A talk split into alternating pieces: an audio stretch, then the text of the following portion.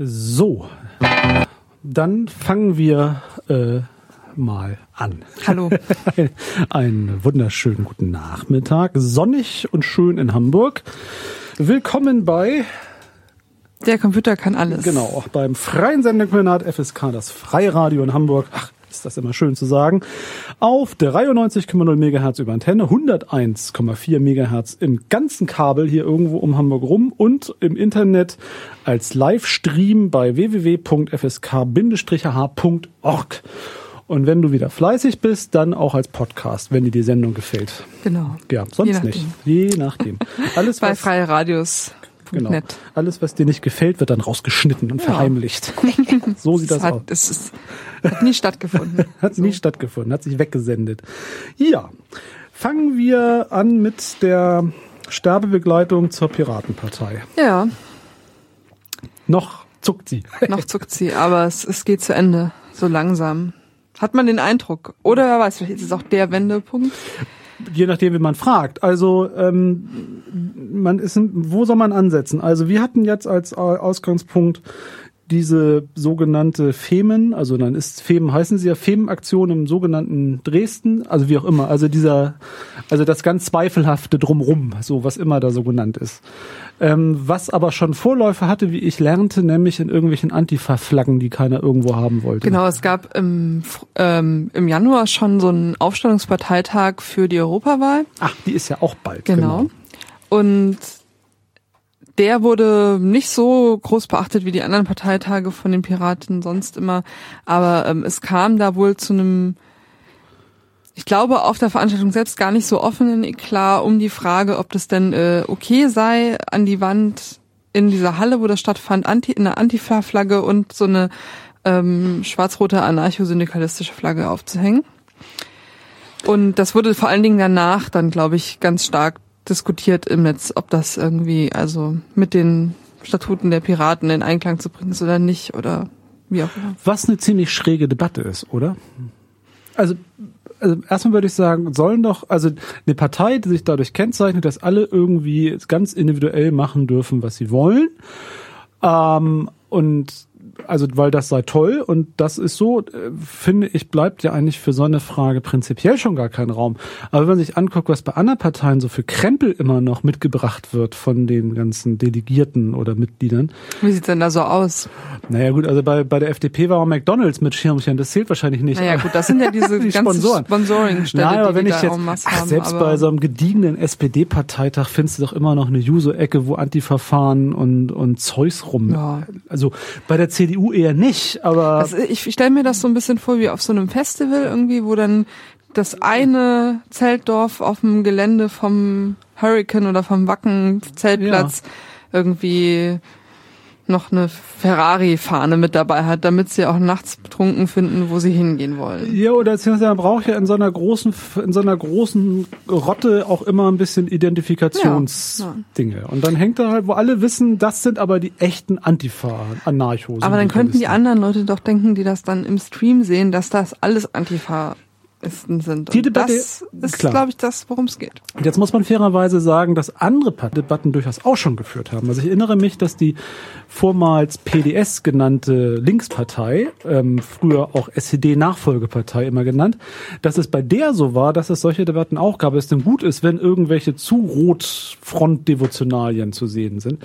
Und dass die Gestaltung ja des vorderen Bereiches mit ganz viel, also ne, also die, die, die Farbe, die Symbole und so, also diese Parteitagsregie ist jetzt nicht ganz so krass wie natürlich beim amerikanischen Parteitagen oder bei New Labour unter, unter Tony Blair, wo ja alles eine Inszenierung war, um Dinge äh, anders hinzubekommen. Aber pff, ganz ernsthaft, ich glaube, dass ein Großteil der Leute, die dann bei Phoenix oder wie auch immer oder im Stream piratenaffin sich einen Piratenparteitag angucken, überhaupt nicht wissen, was das für Fahnen sind, oder? Und was wäre dann meine nächste Frage, wäre so schlimm daran, wenn da eine Antifa-Fahne hängt? Das vor allen Dingen, ja. Ich glaube auch, ich glaube, die Antifa ist äh, ein sehr bekanntes Label. Ja, gut. Das erkennen schon viele. Aber doch das ist trotzdem die Frage, was, für. was Ja. ist das Problem? Genau. Ja, und da sind wir dann, glaube ich, auch schon bei dem nächsten. Punkt, dass ähm, einfach diese Frage, wofür steht die Piratenpartei, ähm, jetzt gerade noch mal so richtig hochkocht und einmal na, diskutiert kann man fast nicht sagen, einmal ausgeschrien werden muss.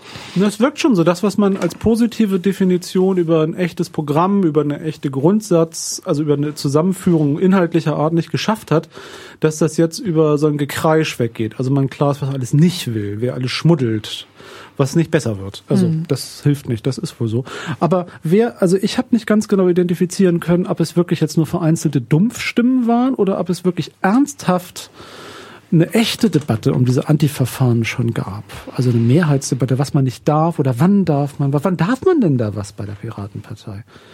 zuckst mit den Schultern, mach ja. es laut, quietscht dabei. Das war, man weiß es ja nie ja. so genau, was es da jetzt für echte Debatten gibt. Also man ja. könnte sich da natürlich auch noch mal tiefer reinlesen in die äh, Untiefen der Twitter-Hashtags und irgendwie bei diesen Mumbles mithören oder so. Oh. Aber das naja, wir also, sollen doch dann die machen, die dafür bezahlt werden. Ähm, was ich dazu sagen kann, ist tatsächlich eigentlich ja. relativ wenig. Offensichtlich gibt es diese Debatten. Ja. Die Frage, ob da überhaupt irgendwas mit Mehrheiten oder so entschieden werden kann, ist nochmal ja. eine ganz andere, weil ne, da, da müsste man dann wieder irgendwelche konkreten Beschlusslagen formulieren im Liquid Feedback über eine irgendwie dann doch sehr vage in Gefühls äh, äh ähm, ja, Frage so. Ja. Und insofern also das ist offensichtlich ein Großteil der Leute in dieser Piratenpartei zusehends annervt, dass ihn, ähm, dass ihn, wie soll ich sagen, dass ihn äh, irgendwelche Linksradikalinskis ähm, das, den Spaß verderben mhm. oder immer wieder Quatsch, also dass die schuld sind, dass es auch nicht so schön ist oder es seltsame Debatten gibt, das habe ich schon verstanden. Aber naja, so richtig, also so richtig nachvollziehen konnte ich das in der Logik nicht, weil ganz andere Auftritte gingen da auch. So. Und ich mochte gleichzeitig nicht glauben, dass es wirklich so inhaltsvoll ist. Nun ging das Ganze über gleich in die, also äh, als Vorspiel dann zu sehen in diese Femen-Geschichte. Mhm ähm, in der sich die Piratenpartei plötzlich auch mittendrin im, im Gefecht ums, ums deutsche Geschichtsverständnis und was man so tun darf, fand. Ja, um vielleicht mal kurz zu erzählen, ja. was da überhaupt passiert was ist. Was ist da passiert? Ähm, es hatten zwei Frauen sich äh, rund um die Proteste in äh, Dresden gegen den Nazi-Aufmarsch dieses Jahr, beziehungsweise es war eine Kundgebung ja dieses Jahr, ähm, mit der also im Femen-Style, das heißt über, oberkörperfrei, aber anders als der übliche Femen-Style mit ähm, ja, verdecktem Gesicht hingestellt und an zwei ziemlich ähm, ja von vom Bild her sehr bekannten äh, Orten in, in Dresden, einmal auf dieser Brücke und dann mhm. einmal noch auf der anderen Seite hingestellt mit der Aufschrift auf dem nackten Oberkörper Thanks Bomber Harris und das Femen-Logo war auch noch zu sehen mit ähm, erhobener Faust. Auf diesen Fotos war, wie gesagt, das Gesicht der beiden Personen nicht zu erkennen, nun, nur hatte dann aber, ähm, also man sah an den Arm, an dem einen Arm so einen Ansatz von einem Tattoo und dann äh, gingen irgendwelche Recherchen los. Es ist wohl so, dass der ähm, als einer der ähm, Bezirksabgeordneten in dieser Bezirksversammlung von Berlin-Neukölln von der CDU der Hinweisgeber war, dass äh, seine Kollegin, nämlich Anne Helm von der Piratenpartei, die auch Bezirksbeigeordnete äh, ist da in Neukölln, eine von den beiden Frauen war. Ja. Das Ganze wurde dann über den Berliner Kurier kolportiert, die auch noch andere, ein anderes Foto von ihr hatten, oberkörperfrei von einer anderen Themenaktion. Da ging es um Rape Culture. Ähm, damit ist sie dann auf dem Titel des Berliner Kurier gelandet und hat erstmal abgeschritten, dass sie das ist. Später hat sie es zugegeben. Hm. Und dann setzte sich sozusagen diese ganze Diskussionslawine in der Piratenpartei fort. Welche und da beginnt jetzt wirklich meine, meine größere Unkenntnis über was diskutiert man denn da eigentlich? Also man kann das gut finden, man kann das schlecht finden, man kann das doof finden, man kann das auch ganz viel oder ganz wenig finden und dann hat jeder was gefunden so und dann ist doch eigentlich gut. Also würde ich mal so denken. Also die Piratenpartei neigt dazu, dass alle möglichen Leute nochmal, also alle nochmal alles sagen müssen. Aber ich habe dann immer noch nicht verstanden, warum das eigentlich jetzt ein Parteisujet wird. Also warum jetzt als Partei, man als Partei, also was das mit der Partei zu tun hat. Also es gibt auch ganz viele Mitglieder der Sozialdemokratischen Partei und auch anderer Parteien, die machen seltsame Dinge. Trotzdem würde jetzt nicht unbedingt der Parteivorstand darüber reden. Mhm. Also was die Bezirksmit also Bezirksabgeordneten der SPD so alles machen, das will man gar nicht wissen, ehrlich gesagt. Nee.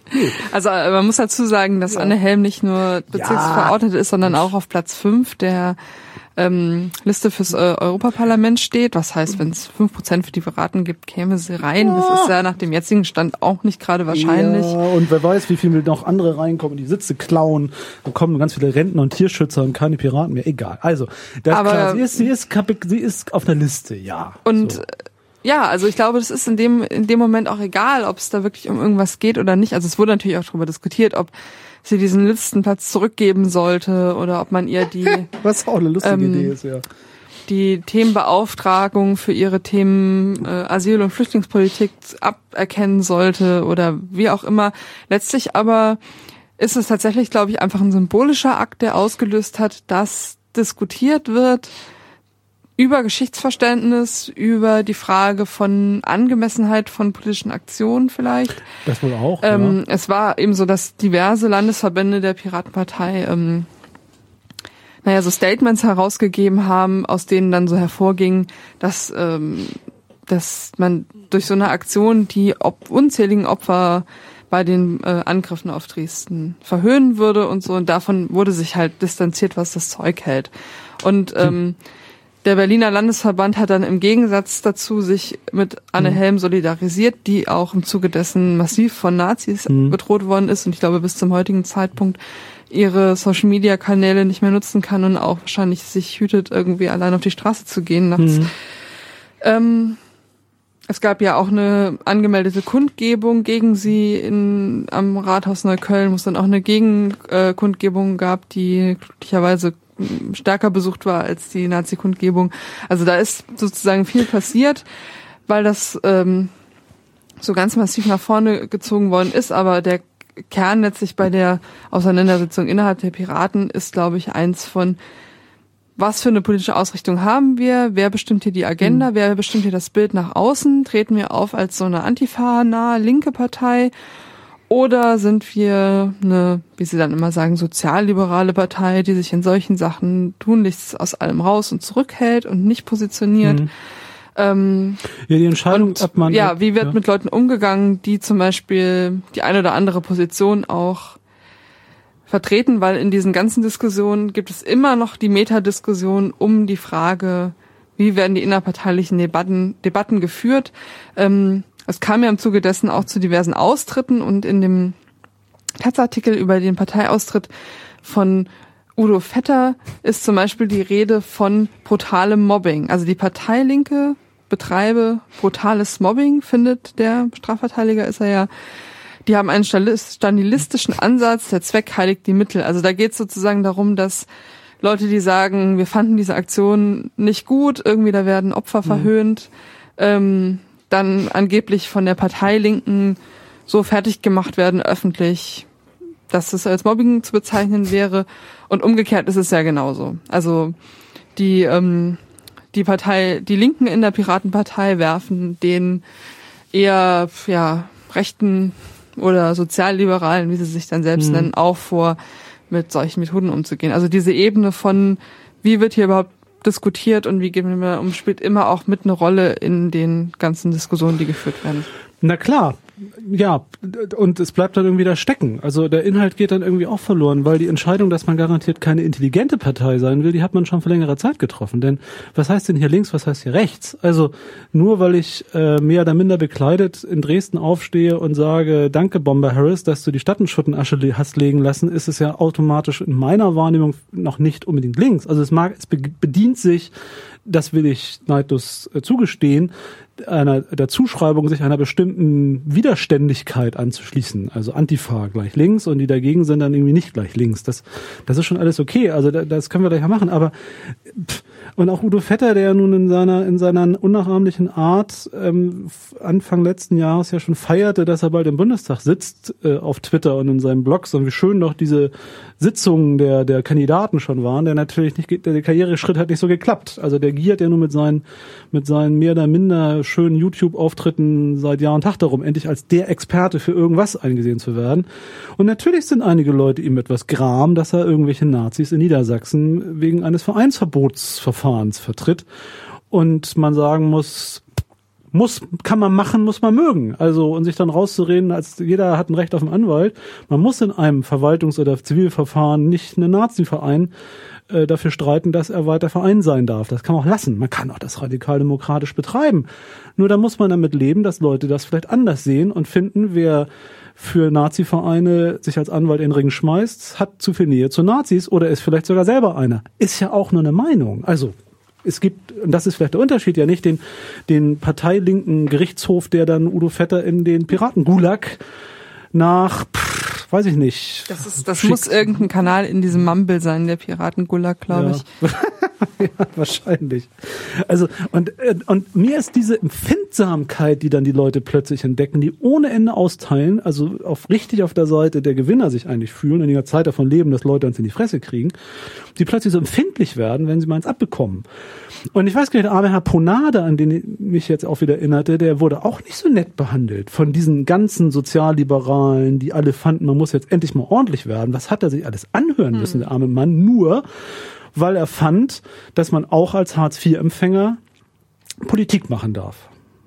Fanden andere nicht. Also ich deshalb finde ich, glaube ich, möchte ich dieser Formdebatte gar nicht so folgen. Was mich noch, was mich wirklich erschüttert hat daran, war die Geistlosigkeit der offiziellen Erklärung zu der Verhöhnung der Opfer. Weil man kann ja man kann jetzt ja zu der Bombardierung Dresdens verschiedenste Positionen einnehmen, aber erstmal ist ja die Nazi-Kundgebung, die jährlich stattfindet in Dresden, ähm, also wenn man freundlich argumentiert, zumindest genauso eine Verhöhnung aller Opfer. Also Aber hallo. aber hallo. Also die Idee, sich gegen diese Kundgebung zu stellen, sei jetzt böser als für diese Kundgebung zu sein, ähm, finde ich auch gediegen. Und dass da in dieser Piratenpartei überhaupt, also wenig, also na, gar nicht, ne, also das so völlig schräg ging, denn dieses Rapge Phrasengedresche von den armen Opfern und die bösen Bombennächte über, also das ist dermaßen weit weg von historischer Realität, aber vor allen Dingen von der aktuellen Auseinandersetzung. Denn wir haben auch hier darüber geredet, vor ein oder zwei Jahren oder beide Male, zum Beispiel über die großen Aktivitäten der Dresdner Staatsanwaltschaft, der Funkzellenabfrage, der Kriminalisierung aller, die daran teilnehmen. Und ähm, das ist also auch eine sehr zugespitzte Art der Auseinandersetzung mit all diesen Leuten. Und eine Reaktion wäre meine Wahrnehmung auf diese Art der zugespitzten Verfolgung von Leuten, die gegen Nazi-Kundgebung sind, mag dann auch dieses sehr bildlich drastische Auftreten sein mit äh, mit freiem Oberkörper und Danke Bomber Harris so. Und dass das völlig vorbeigeht. Also das ist das ist eine nur eine also von also dass die plötzlich mal in irgendwelchen Distanzierungsritualen sich anschließt. Und das finde ich für eine Partei, die sich sonst immer so anders finden will, und das wollen ja eigentlich auch die Sozialliberalen in der Piratenpartei, wirklich verräterisch. Ja. Ja, man hätte das Ganze ja auch so drehen können, dass man dann darüber spricht. Um was geht's da eigentlich im Jahr 2014? Ma- Ja, um was geht es jetzt aktuell? Also was, was hat vor, ja, vor drei, vier Jahren das erste Mal die sächsische Staatsregierung erklärt äh, und das, das gemeinsame Bedauern, also welche, welche Inszenierung von, von Kriegsschuldumkehrung findet gerade Genau. statt? Indem sich die Piratenlandesverbände, die meisten haben das ja auf die Art und Weise gemacht, ähm, auf diesen Diskurs einlassen und sagen, ja, wir müssen uns hier mit der Frage beschäftigen, was da mit den, mit den Opfern ist sozusagen, also was so eine symbolische Aktion ähm, darüber aussagt, wie der Umgang mit diesen Opfern ist. Da ja, schließen sie sich ja genau dem Diskurs an, der dieser ähm, Trauer um die Opfer Dresdens Diskurs, der da aufgemacht worden ist vor ein paar Jahren. Und was aber auch sozusagen diese Partei Linke nicht geschafft hat, ist zu sagen, wir drehen das um, wir reden über das, was da heute passiert. Zum Teil ist das passiert, aber wenig. Wir reden zum Beispiel auch über die ähm, Funkzellenabfragung und machen da wieder sozusagen diese Überwachungskomponente mit auf, um die es ja auch irgendwie bei Piraten mal irgendwann ziemlich zentral Ging mal. ging. Also war, mal, eigentlich war, mal so ein mal, war Thema, mal ne? wichtig. Ja. Ähm, was ja eigentlich auch klug wäre, um genau diesen sozialliberalen Flügel wieder mit reinzunehmen, weil Ja. dieser sind ja auch, das sind ja genau die, die sagen, wir müssen uns auf unsere Kernthemen beschränken. Wir sollten nicht immer den ganzen Tag über Antifa und Refugees und Feminismus reden, sondern über Netzpolitik und Überwachung und ja. Vorratsdatenspeicherung und so weiter. Das ist eigentlich genau das Ding. Könnte man machen.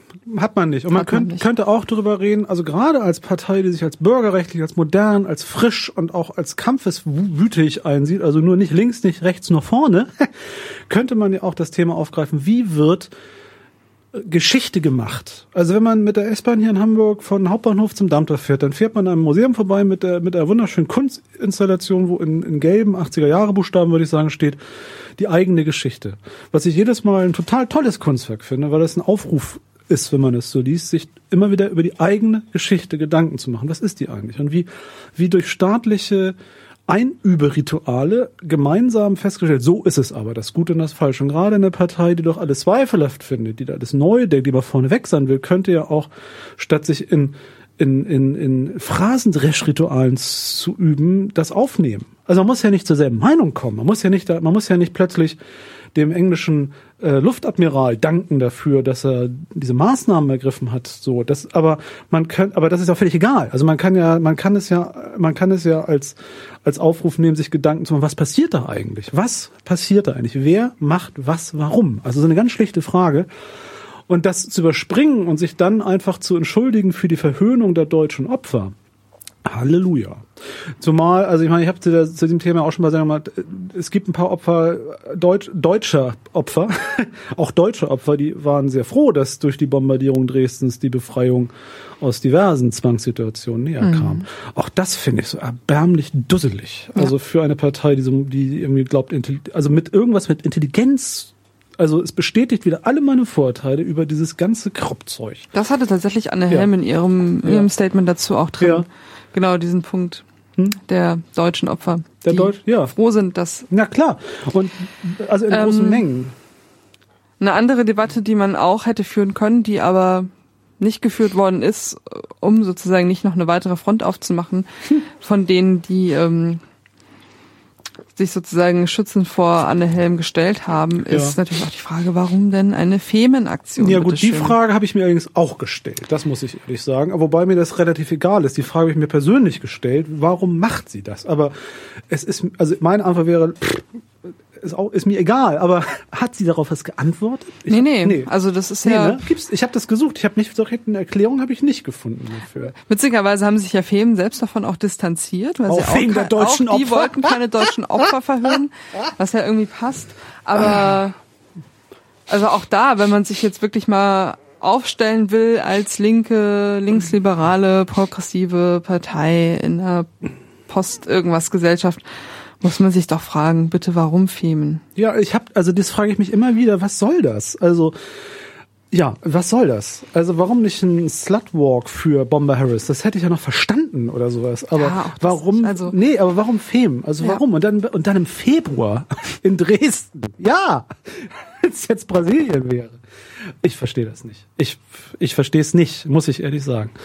Aber die Frage habe ich habe also ich habe dazu auch keine Antwort gefunden von niemandem so recht, ne? Nee, gibt's nicht. Nee, ich glaube, das ist Nee, auch was, also wie gesagt, diese Unterdebatte Ja. wurde auch nicht geführt, Nee. weil man irgendwie Angst hatte, dass das dann alles noch auf wackeligeren Füßen ähm, Auf steht. Aber es ist eigentlich genau das, was man fragen muss. Also muss also, ja. also ist es eine nimmt man eine feministische Ja. Aktionsform, die auch im Kontext von wir erzählen den muslimischen Frauen mal, Ja. dass sie befreit werden müssen und wir gehen auf der Reb auf die Reeperbahn und sagen Arbeit macht frei, weil die Sexarbeiterinnen müssen auch befreit werden von uns.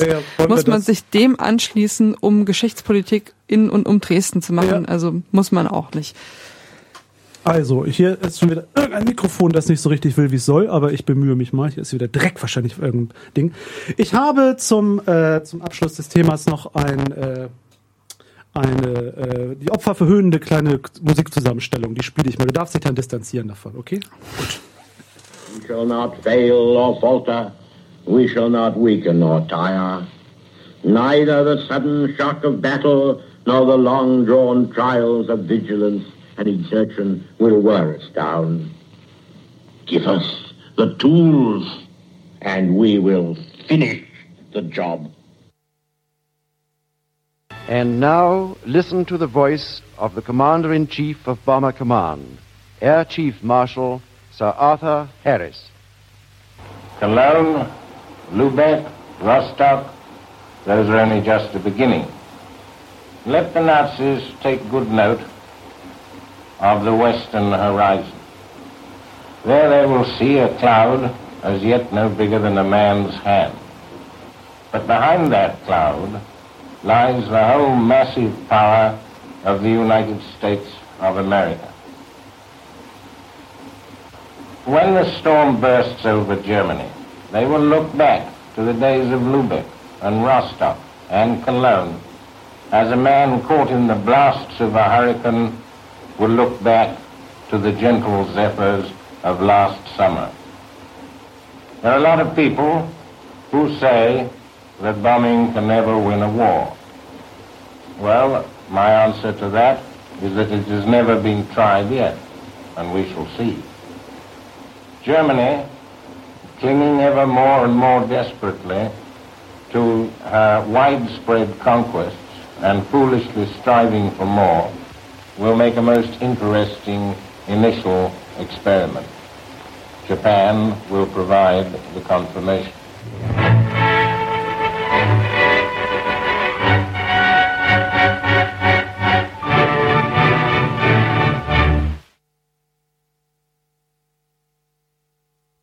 It was a clear starlit night, though thick clouds massed underneath our Canadian-built Lancaster. We cut across the western sky on the way in. There were quite a few gun flashes and flares, but nothing to compare with what we used to see when we went over at the time of Runstead's drive. Fortunately, when Dresden rolled over the horizon, it proved to be a clear of, of cloud. Fires already raged brightly. Huge explosions mingled with minor ones, and smoke billowed over the target in vast waves. The old town took it on the chin from a couple of hundred heavies two hours previously. After the terrific beating with which we followed up this earlier attack, I doubt if it will ever get up off its knees in time to do Hitler any good. The flak defenses were almost useless by the time we cruised over the city, and our pathfinders put down very brilliant and accurate ground markers. From what I could see, everyone grouped their bombs closely around these target indicators. The result was that when we left, the fires were more intense than ever. I doubt if any of the Nazis below will need much anti-war education after this is over. But when our Iroquois squadron aircraft wheeled around for the homeward flight, my principal feeling was one of amazement at the even greater line of fires on the eastern horizon. The skipper, Flight Lieutenant George McNeil of Regina, said over the intercom that this must be the Russian front. I told him it looked like the Germans were taking an awful beating. Old Joe was in there pitching to win. The front was a chain of vast flashes stretching the length of the night horizon. In size, the flashes reminded me of those produced by a 1,000 bomber attack, except that they extended from one side of the night to the other. By swiveling my mid-upper turret, I found I could see small flashes reflected in the sky over the western horizon, and then the huge flashes of the much nearer eastern front. It was a wonderful thing to see proof that Nazi territory is getting so narrow. But of course, it was only possible because we were at a great altitude. On a return flight, passing over the outskirts of Stuttgart, we were caught by well aimed flak. Aircraft over the center of the city were drawing the most in- uh, intense mass of accurate flak I've ever seen. From my turret on top of the fuselage, I could see how well placed were the flak bursts chasing us. They began suddenly, and I wondered for a moment if we would get through. There was one burst in line ahead of us, and five or six behind. They had our range all right, and we only got out by weaving the big aircraft violently until Stuttgart lay behind us. So, jetzt der Versuch hört sich besser an mit äh, etwas anderer Mikrofonaufteilung. Genau. Zweiter Ansatz. Also wir waren noch Schön. beim Reste-Thema, dass die, äh, die äh, Piratenpartei Technik Fredels dann auch noch in Streik traten, genau zu dem Zeitpunkt. Und dann konnte keiner austreten, ne? Oder wie war das? Ja, ja, genau. Das hat dann der Genau. Ponade festgestellt, Genau. dass das Gute daran ja ist, dass dann das Austrittsformular auch offline ist. Ja. Wobei ich glaube, die Partei hatte ein auch ein Austrittsformular der Piratenpartei angeboten, so dass man das dann auch gleich über die erledigen Auch konnte. wunderschön. Lassen wir die Piratenpartei Piratentei sein. Es ist wirklich, also genug davon. So, die technischen Verwirrungen in der Live-Radiomacherei, die wir nämlich gerade tun, daran kann man das immer erkennen, auch wenn man später einen Podcast, Podcast hört, dass das alles etwas durcheinander ist, weil man das live so macht, geht unverdrossen weiter ah, zum nächsten Thema. Und zwar wollen wir nicht über Pornografie reden. Das wollen wir nicht tun. Das macht keine Freude. Wir können aber, wir andermal wir können aber. Pornografie heute reden. Ja, aber das- es geht wäre ja zu nicht um überraschend. Pornografie Nein, es geht nicht um Pornografie, Fall. sondern es geht um die Frage, wie schnell macht man Dinge im Internet, die erlaubt sind und schon wird man äh, strafverfolgt. Und zwar wollte ich die Edati-Affäre, wie sie ja genannt wird, ähm, also dieses ganze Drumherum, ähm, einer der Dinge, die mich da sehr erschrocken haben und vor allen Dingen auch, weil die Debatte drumrum oder drüber wegging, war die Feststellung der Staatsanwaltschaft, der Ermittelnden, dass es selbstverständlich bisher so sei, dass der Herr Edati nichts strafrechtlich Relevantes getan hat. Auch nicht in Ansätzen, sondern dass die Dinge, die er im Internet tat, nämlich Bilder zu beziehen, bestimmter Art, wie man das festgestellt hat, durch die Überwachung, also durch was immer da in Kanada, welcher Server hops genommen worden ist, dass all das Material, was er dort bestellt hat, das hat auch eingeräumt, dass er das gemacht hat, dass das selbstverständlich nicht unter irgendeine Form von welcher Strafbarkeit auch immer fiele.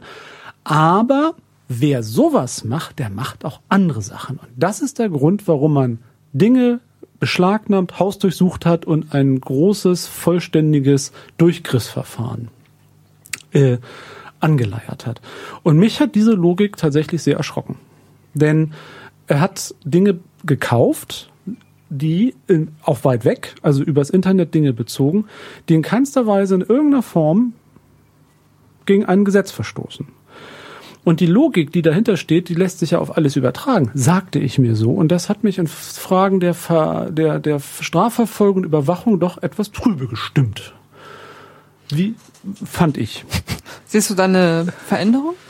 Ähm, eine Veränderung, also äh, ich sehe daran die Wiederholung. Es gibt halt, es gibt halt äh, Triggerpunkte. Also in dem Fall ist es jetzt Kinderpornografie, wo alle genau wissen, wie es ist. Also wer sich äh, Bilder von Jungs, nackten Jungs im Internet bestellt, ist sowieso schon mal seltsam, wenn die Jungs zwischen weiß man nicht sind, also so aussehen, als sie jünger wären, findet man das ja schon mal irgendwie schlimm und der macht bestimmt was anderes und darum ist es richtig, bevor er sich an kleinen Jungs vergreift, dass man dann schon mal präventiv zuschlägt. Das kann man übertragen. Also man kann, also die Durchsetzung aller Ausweitung von Überwachung findet immer genau so statt. Also der große Lauschangriff ähm, Ende der 80er, Anfang 90er. Ähm, die Frage, ob es erlaubt ist, eine Wohnung zu verwanzen. Das war es davor nicht. Also tatsächlich permanente Live-Überwachung eines Wohnraums durchzuführen, wurde mit Drogen als großem, also es ging ja nur um, wir sind doch alle dafür, dass gegen Drogen gekämpft wird. Und wir sind doch, es ist ganz schrecklich, Heroin-Dealer, also die, die böse Person. Also ähm, hat man das darüber kommuniziert und als Interventionsmaßnahme abgesichert. Um was es dann ging, ist mal eine ganz andere Frage. Funkt, diverse Überwachungsmethoden, auch diese Funkzellenabfrage war in meiner Wahrnehmung einer der ganzen Hauptvorgaben ähm, immer der Drogendeal, der überwacht werden muss. Dann haben wir die Terroristen, wegen denen alle möglichen Daten erfasst werden müssen. Wir haben dann plötzlich arme Antifa-Demonstranten irgendwie an der Elbe, die Ja. Und wenn du schon demonstrierst, dann Genau. willst der vielleicht auch Autos anzünden. Willst du das Auto anzünden oder du gibst dem Raum. Also wenn man und das verlagert halt zwei, also und das, das sind halt doppelte Logik. Erstens gibt es halt eine wird etwas hergestellt, eine eine Sicherheit darüber, dass eine bestimmte Verhaltensweise so außerhalb der guten und gerecht denkenden Menschen steht, dass es okay ist, dass man da ein anderes Recht einsetzt. Und das ist natürlich Quatsch, weil es gibt nur ein Recht, das, man, es gibt das Sonder, also diese Sonderrechtsidee. Und es wird halt immer beliebig konstruiert und das kann man historisch auf alles Mögliche übertragen. Also das ist ja ein freien Fall. Also irgendwann war man auch sicher, dass, weiß ich nicht, Linkshänder vom Teufel besessen sind oder so. Also das, man glaubt, also jede Gesellschaft glaubt ja in dem Moment, wo sie ist, dass sie total aufgeklärt, modern und völlig irrtumsfrei ist, weil sie jetzt ja unglaublich viel gelernt aus der Vergangenheit. Und es ist ja nicht so. Und das andere, das andere ist die, diese Präventionslogik, die hier auch einfach durchflutscht. Also, und zwar Dinge präventiv unter Strafe zu stellen und präventiv aber auch zu ermitteln. Denn, und völlig unkritisch, denn es ist nicht die Handlung als solches, die, also die, angeblich nicht die Handlung. Die Handlung, die hier unter, die hier verwerflich gefunden wird, ist ja, dass jemand sowas macht, dass jemand überhaupt im Internet sich nackte Jungs anguckt. Wir wollen mal nicht drüber reden, wer sich alles im Internet nackte Jungs oder andere nackte Dinge anguckt, aber so, also das zu tun ist schon die Verwerflichkeit, aber die, und der Glaube daran, dass darüber auch präventiv eingegriffen werden kann und muss, um das zu verhindern. Was jetzt bei jeder Art von Pornografie noch ein Lachnummer dazu ist. So und die Strafbarkeit, die dazu kommt, das sind alles Debatten, die jetzt sich um diesen Etativ-Fall äh, wickeln. Also auch das das nicht das Herstellen, also es, wir haben noch keine strafbaren pornografischen Dinge, um die es geht, aber selbst in der Logik, das nicht das Herstellen dieser Pornografie, sondern das Konsumieren dieser Porn, also das Beziehen solcher Pornografie dann am Ende strafbar ist, um, um irgendwas zu verhindern.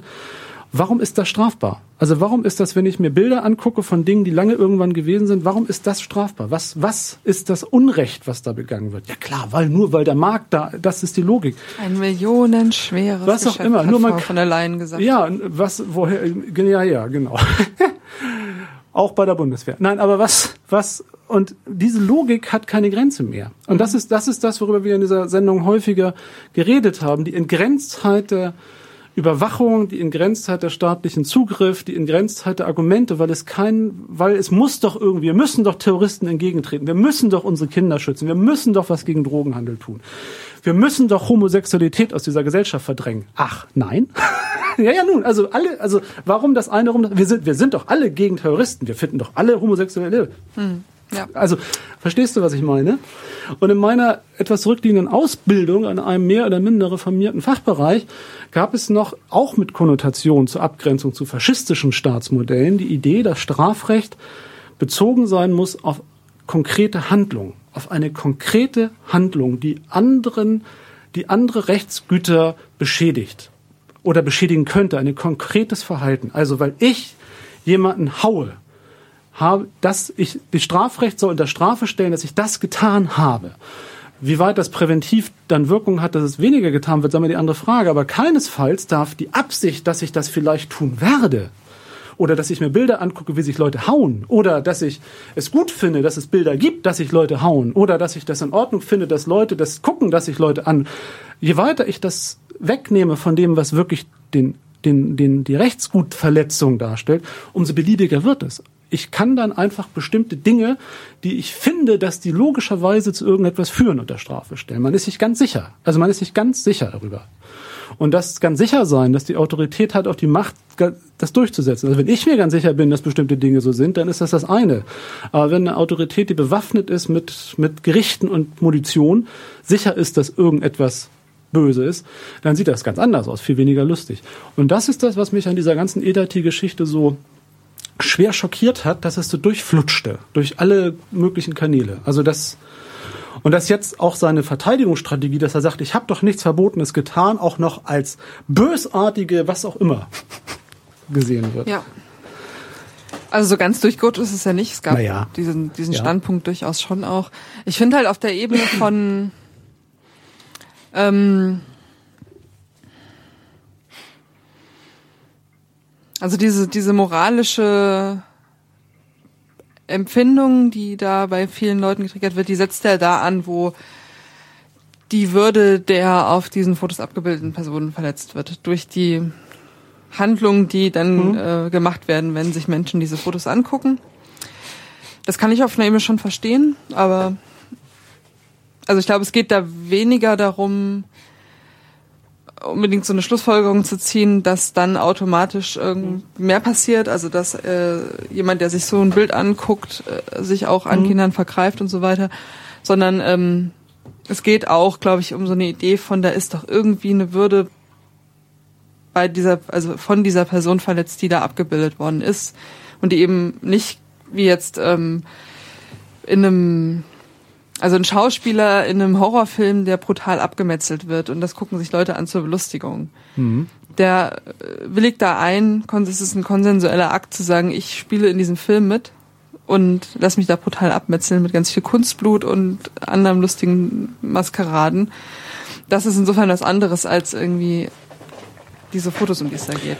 Das und das ist auf so einer moralischen Ebene, Ja. die ich trennen würde von so einer rechtsstaatlichen Mhm. Ebene von Verfahren und Zugriffsrechte und Kontrollmöglichkeiten des Staates, was was ähm, was ich nachvollziehen kann. Das verstehe ich. Ich nutze also in dem Moment, dass der Konsum, also wobei wir sind immer noch bei der Feststellung, dass die, dass die Bilder, um die es jetzt geht, nicht unter die Strafbarkeit fallen wegen irgendwelchen Altersgrenzen. Aber nehmen wir, Nee, ich glaube, es geht nicht um Altersgrenzen, sondern es geht um, um die, es geht um Altersgrenzen und was dargestellt Um wird, um die- beides. genau, um die beides Darstellung es. auch. Also das ist, also um, dass ob es nicht so explizit Ja, ja, ist und es genau. gibt auch, es ist kein dokumentierter Genau, Kindesmissbrauch. genau. Also es ist Posing und es geht um bestimmte Alter, es ist so ein Mischmasch. Also das ist auch schwer zu fassen. Das ist, also je weiter man von einer konkreten Handlung wegkommt, desto komplizierter wird es auch zu fassen, was es eigentlich ist. ähm, denn also ein Freund von mir hat die Frage gestellt, als er das so las, ob er eigentlich seine ganzen vielen Kindernacktbilder, die es so gibt, eher in der Wanne, eher beim Spielen, ob er die nicht verkaufen könnte oder ob das schon strafbar wäre, wenn er das täte. Denn es wäre doch, also ihm ist es relativ wurscht, wenn sich da einer einen drauf runterholt, meinte er. Wenn er ein bisschen Geld dafür bekommt, fände er in Ordnung. Das ist eine spannende Frage.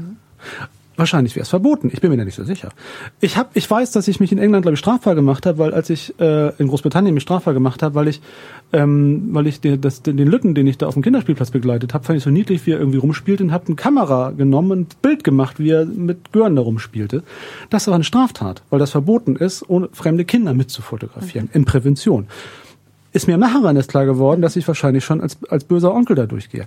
Was, also, so, ich verstehe, was du meinst, dass natürlich das, das, das Herstellen solcher Bildmaterialien von der, also wenn wir davon ausgehen, dass jetzt nicht die eigenen Familienfotos sind, die man vertickt, ähm, mit natürlich, da, dass, es dass kann ja auch sein, dass Familienfotos ähm, was, über irgendwelche Kanäle wo landen. Kann auch sein, aber jedenfalls, und es ist auch nicht so, dass dann, also das, das jedenfalls natürlich ein Moment auf einem Bild oder einem Filmdokument festgehalten ist, der für die Person in jeder Form der weiteren Veröffentlichung auch immer wieder ein Akt der, der, der Entwürdigung, der Entmenschlichung, der was auch immer da ist. Und dass es darum geht, das sehe ich ein.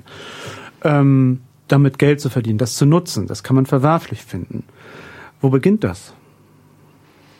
Da muss ich wieder die Schulter zucken. Ja, Ist mal laut. Also und und vor allen Dingen muss es strafbar sein. Also auch die Logik, die hier wieder durch, also das ist das nächste, dass natürlich sofort alle über Strafbarkeit Ja. reden. Ich kann es ja falsch finden. Ich kann das auch verwerflich finden. Ich kann es unmoralisch finden. Ich kann es pervers finden. Aber warum muss es automatisch strafbar sein? Oder wenn es das nicht ist, ist es deshalb richtig? Also diese, also auch diese Frage. Und das hat mich jetzt nicht überrascht, aber es hat mich wieder mal neu erschüttert, weil es natürlich dann als, als nächster Punkt auch mit der Frage von Homoerotik natürlich zu tun hat. Also da müssen wir nichts vormachen. Es geht um Jungsbilder. Das ist natürlich, spielt das auch eine andere Rolle noch als, mein Elvis hat eine 14-Jährige geheiratet, das fand man irgendwie cooler. Also das kommt noch mal dazu, dass natürlich Homosexualität auch eine Rolle spielt hierbei. Und die Wahrnehmung der Schwule als Kinderficker, was auch immer. Ähm, und das alles in dieser Mischung, die, die Herstellung von Einigkeit über ganz viele Nebenpunkte. Also die Einigkeit, dass das schon und dass, dass das dann kein Aufschrei der Überwachung oder der Vorverlagen von Strafbarkeit oder des autoritären Staates ist, weil das Thema halt so ist, da will keiner ran. Jeder zuckt zusammen. Was ich auch verstehe, dass jeder zusammenzuckt. Aber das sind die Themen, an denen es passiert behaupte ich mal so. Und das war mir so ein bisschen wichtig, hier darüber zu lamentieren oder zu predigen, um das nicht zu vergessen, dass das so noch so schrecklich man den Vorwurf finden mag, trotzdem es um dieselben Frage von Freiheits- und Grundrechten geht. Und besonders schräg halt die Logik ist, es ist noch nicht mal strafbar und trotzdem findet der Staat und finden alle Ermittlungsorgane es völlig richtig, mit der vollen Wucht der Staatsgewalt einzumarschieren. Mir fällt ein, ähm, ich, ich guck, überlege gerade, ob Ja. ich den Bogen dazu kriege. Es gab gestern in der Süddeutschen Artikel, der auch viel in den sozialen Netzen geteilt worden ist, über eine ähm, Frau, eine Amerikanerin, die sich gewehrt hat gegen eine äh, den Anbieter von einer sogenannten ähm, Revenge-Porn-Seite. Also Was ist das?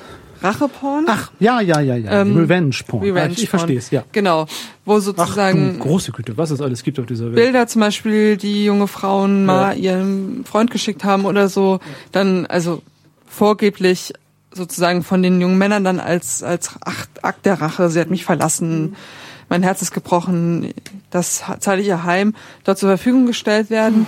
In dem Fall, um den es da ging, war es wohl so, so wie ich das verstanden habe, dass ähm, tatsächlich die Fotos, äh, die das Mädchen gemacht hat, äh, die hat so in, aus so einer Laune heraus irgendwie zu Hause für sich irgendwie in der Privatsphäre gemacht. Und das ist wohl über irgendeinen Hacking-Angriff ähm, auf dieser Seite gelandet, heißt es zumindest. Auch das noch, okay. Ähm, und die hat sich dann ihrer Mutter anvertraut und es ist wohl so, dass da strafrechtlich oder wie auch immer, also rechtlich war, dem nicht beizukommen, diesem Mhm. Typen. Ähm, aber sie hat dann andere Wege gewählt. Ich habe, ähm, sie hat ähm, mit Leuten gesprochen, wo die Server gehostet werden. Und immer so dieses, ne, ich bin hier die besorgte Mutter und nehmt mal mein Anliegen ernst, irgendwie ausgespielt. Ganz vielen Unternehmen, die da sozusagen drumrum waren, die halt eigentlich neutrale Infrastruktur sind. Ne, Banken zum Beispiel. Ähm, sie hatte sogar, das hat sie nicht genutzt, aber das war so die Pointe am Schluss, sie hatte sich sogar die Telefonnummer von der Mutter von dem Seitenbetreiber besorgt. Ja, genau. Und das war sozusagen irgendwie so ein, so, ein, so ein Beispiel, was ich bemerkenswert fand für, für so eine Aktion, die jetzt in dem Fall halt so die heroische Einzelperson ähm, jenseits von, ähm, von Recht und Gesetz ge gefahren hat, um, um dieses Unrecht zu beseitigen. So. was was tatsächlich, also der Umgang, also tatsächlich, also das ist, die Brücke ist tatsächlich die Frage das Bild und die Entwürdigung und der, der, der Recht am Bild, in dem Fall auch in der, in einer, in einer weniger geschäftlichen, aber in der modernen, modernen Variante. Was mache ich eigentlich mit der Ex-Beziehung? Wie gehe ich damit eigentlich um? Oder was mache ich mit, also das Label ist ja, ne, diese Revenge. Ja, nee, und es geht auch um Ja, ein ja. geschäftliches Ding, weil diese. Seiten nehmen ja Geld ein. Bilder, also Porn verkauft sich das, immer. Ähm, Internet ist für Porn, das wissen wir auch. Da das liegt ist ja, jetzt das ist ja jetzt nicht Ja, irgendwie ja. nur so Ja. eine reine private Racheseite, sondern was auch krass wäre, ne? Ja. Aber ähm, Wo, wobei Was- wir, ja, wobei wir dann bei der, tatsächlich bei, immer bei der Frage sind, was, was mit all diesen, was mit dem Persönlichkeitsrecht so ist. Also wie geht man mit Persönlichkeitsrechten um und was, wie kann man die durchsetzen, für wen gelten die und wie sind die gemeint und wann verwirkt man die und wie viel kann man auf die aufpassen und gibt's die überhaupt noch in Zeiten der Post-Privacy? Also, wäre dann die nächste Frage. Also da wären wir dann bei der Post-Privacy-Debatte, aber so diese Fiktion, dass ich überhaupt ein Recht am eigenen Bild, wenn ich das Bild erstmal gemacht habe oder gemacht worden ist, ob das eine Fiktion ist, das überhaupt noch durchsetzen zu können. ja, Kontrollverlust. Kontrollverlust oder welche neuen Kontrollformen. Ähm, Und Ja. genau, neue Kontrollform wäre dann vielleicht sowas. Also ich weiß nicht, ich, ich fand es halt interessant insofern, als dass ich ja auch manchmal drüber nachdenke, wie geht man um mit Bedrohungen im Netz. Will man da wirklich immer zur Polizei gehen? ja. Mit der Gefahr, dass die einerseits natürlich auch sagen, ja, was gehen sie denn als Frau nachts allein ins Internet? Aber eben auch, weil es halt eine Frage ist, ob man sozusagen diesen Rechtsstaat immer anruft, um Naja, und ich habe, Ähm, ja, zu handeln gegen den Rechtsstaat anruft und wir auch wissen, dass dieser Rechtsstaat ja nicht alle Sachen gleich richtig findet oder gleichberechtigt behandelt. Ich, also gerade dann ja auch jede Person, die den Rechtsstaat anruft, auch in der Frage ist, ob sie überhaupt sich berechtigt genug verhält, um den Rechtsstaat auch für sich, also für sich in Anspruch nehmen zu dürfen oder ob das Leben zu deviant, abweichend und selber schuld ist. Ich meine, das ist die klassische Debatte. Ziehen Sie einen längeren Rock an, dann passiert Ihnen nichts. Also das kann man übertragen auf alles Mögliche. Haben Sie andere Sexualpraktik, machen Sie andere Blogs, machen, zeigen, ne, bleiben oder Sie so draußen. einer, der so aussieht wie, die, wie sie, der Eben. soll doch erstmal ein bisschen ruhiger mit mir reden. Wie auch immer. Aber das, und das genau ist das Problem. Also, dass natürlich diese Fiktion, Strafrecht und Polizei und der Rechtsstaat sei doch für uns alle da, natürlich damit auch eingeübt wird mit solchen Debatten. Natürlich ist das nicht so. Auch das. Also die Idee, dass, dass der Staat für mich jetzt jemanden äh, bestrafen würde, also dass das mir nützen soll, ist ja auch Quatsch. Also so. ähm, und mich, also ich sehe schon ein, dass es, dass es für viele dieser unangenehmen Fragen nicht eine Lösung gibt, aber ich glaube, dass ein paar Wege garantiert die Lösung nicht sind. Und um das dann auch zum Ende zu bringen mit diesem blöden Etati-Krams, dann natürlich will das keiner wissen. Also natürlich will man sich damit nicht beschäftigen, will das eigentlich gar nicht, also ich persönlich will sowas eigentlich gar nicht wissen, wenn ich ehrlich bin, ist die Einübefunktion oder die Einübefolge, also beides, auch teilweise auch Funktionen, die das hat, um bestimmte Rituale. Da sind wir bei den, bei den, bei den Phrasendreschereien. Rituale der, was man so tut, wo man hingehört. Und dass plötzlich bestimmte Dinge übersehen werden, die im anderen Kontext garantiert nicht übersehen worden wären. Also wenn es jetzt hier nicht um Bilder von nackten Jungs gegangen wäre, sondern um irgendeinen anderen Content, wo, wo klar ist, dass das überhaupt keinerlei Strafbarkeit hat, wäre der Aufschrei vielleicht größer. Also wer sich legal Musik downloadet, der macht das auch illegal. Wer, Ja. ja, naja, wer das überhaupt macht, der macht das. So müsste man, also das ist eine ähnliche Logik.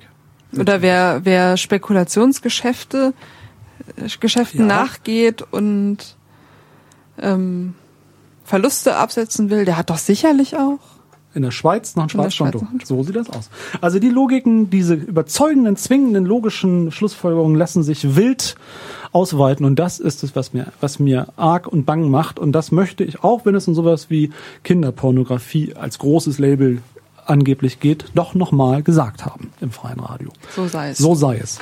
Musik. Bitte. Musik. So, ich soll nicht das Telefon hochziehen, sondern das Tischmikrofon. Ach, das ist hier. Das hat keiner angerufen. Es hat niemand angerufen. Ich gehe auch prinzipiell bei Sendung nicht ran. Nein. Nicht, dass sich irgendjemand dazu aufgefordert fühlt. Wir machen hier freies Radio. Hier machen nur die was, die am Mikrofon sitzen. Die anderen müssen zuhören. Und wenn sie twittern, das ist auch egal. Das Feedback ist völlig uninteressant, außer es ist Lobpreisung oder Blumen. Ich nehme auch Kekse. Kritik, Fleurop oder was? Fleurop, genau.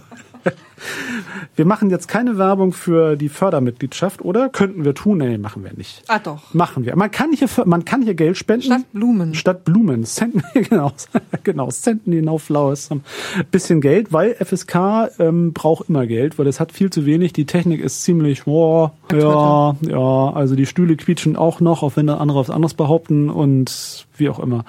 Und da man hier bald mal umziehen muss, wird sowieso alles teuer.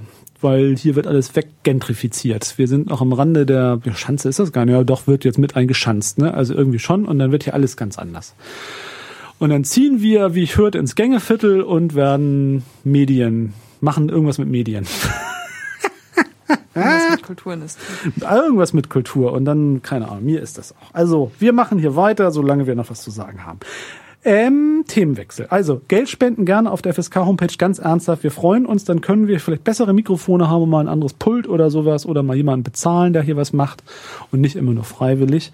Denn das freie Radio finanziert sich in Wirklichkeit ziemlich selber. Also hin und wieder gibt's noch ein bisschen Mittel aus irgendeinem Medienfonds, damit man sich mal einen neuen CD-Player leisten kann, aber Das aller, allermeiste sind die Fördermitgliedschaften. so ist es und es ist erstaunlich, was man mit so wenig, also wie viel Geld das schon ist und es ist trotzdem noch so wenig, was man damit machen kann. Ja, aber es läuft. Ja, Wir sitzen hier, wir sitzen die hier Mikrofone leuchten. Ja, ja, Wir haben schön. genug Mikrofone, damit sie nicht komisch klingen. Ja, genau. Also wir können dann wählen. Und gerade auch mein, mein dritter Versuch hier, den Kopfhörer in eine Buchse zu stecken, hat dann auch resultiert in auf beiden Kanälen ohne Rauschen. Ja, das ist gut. Ja, das ist auch ein ewiges Geheimnis, warum das da nichts wird. Ja, also, wir wollten noch genau zu dieser komischen, ja, genau. Ich habe ja früher, weil ich dachte, vielleicht ist es doch richtig, mein bei meinem iMac meine meine meine ähm, da meine Kamera, Kamera. die Kamera zugeklebt. Dachte aber jedes Mal, wenn ich mich davor saß, ich bin doch ein Spacken, dass ich sowas mache. Aber irgendwie dachte ich, ich finde das komisch, wenn ein internetverbundener Rechner die ganze Zeit eine Kamera hat, weil irgendwie ne, was mit man, man so macht vom Rechner, wo wir gerade das Thema hatten, das will doch, will man nicht, dass das jemand sehen kann, außer man will, dass das jemand sehen kann. So. Ja, und dann haben alle mal gesagt, das ist doch blöd. Das leuchtet doch, wenn die Kamera an ist. Das brauchst du doch Genau, nicht. das leuchtet doch so. Was Schlau warst du. Schlau, ja, weil wir haben was jetzt gelernt?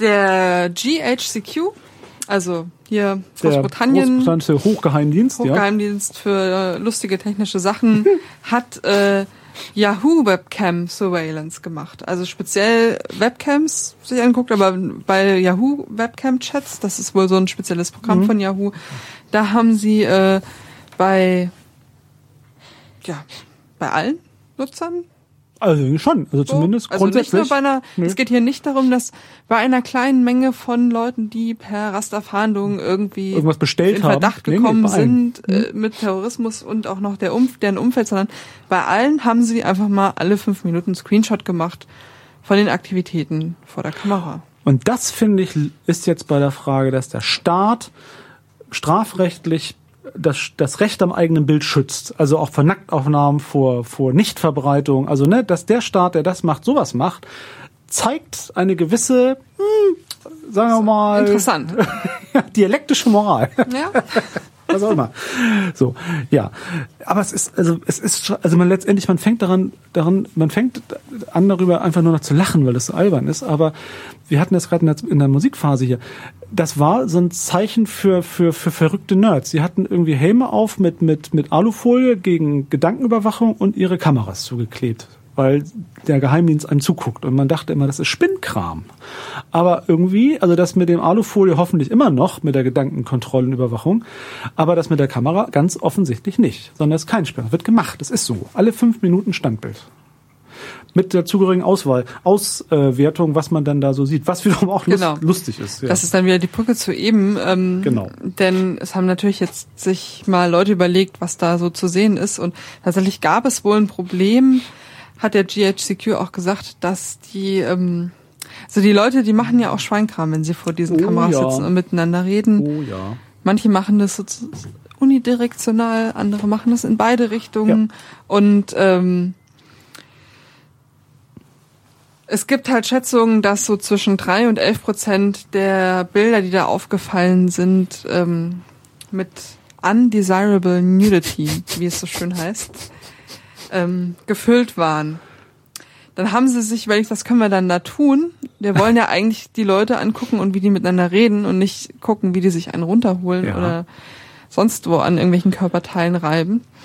Und haben dann Gesichtserkennungssoftware da in Anschlag gebracht. Das hat aber auch nicht so richtig funktioniert, weil man erkennt einfach auf so großen Hautflächen diverse Sachen und diverse Gesichter. naja. Weiterhin gibt's dann natürlich auch Schätzungen, dass sehr wahrscheinlich ein bestimmter Anteil der Nutzer von diesem Chat minderjährig sind und auch Minderjährige machen manchmal Ich hörte davon, dass Teenager dazu tendieren, sexuelle Dinge auszuprobieren. ja, vielleicht sogar in einem Format gern, wo man sich noch nicht anfassen muss. Das ist ja vielleicht auch Ja, also modern. zum Rantasten Genau, also sozusagen eine Möglichkeit. Internet-Petting. So zeigen. Genau. genau. Was bedeuten würde, Oh je. Oh je. da gibt's so Oh Server mit je. so Materialien. Von- Unf also Ja. ja. Ja, das ist nach britischem Gesetz, wenn man schon nicht auf dem Spielplatz die Oh ja. Kinder von anderen Oh Leuten ja. fotografieren kann, sicherlich auch nicht richtig.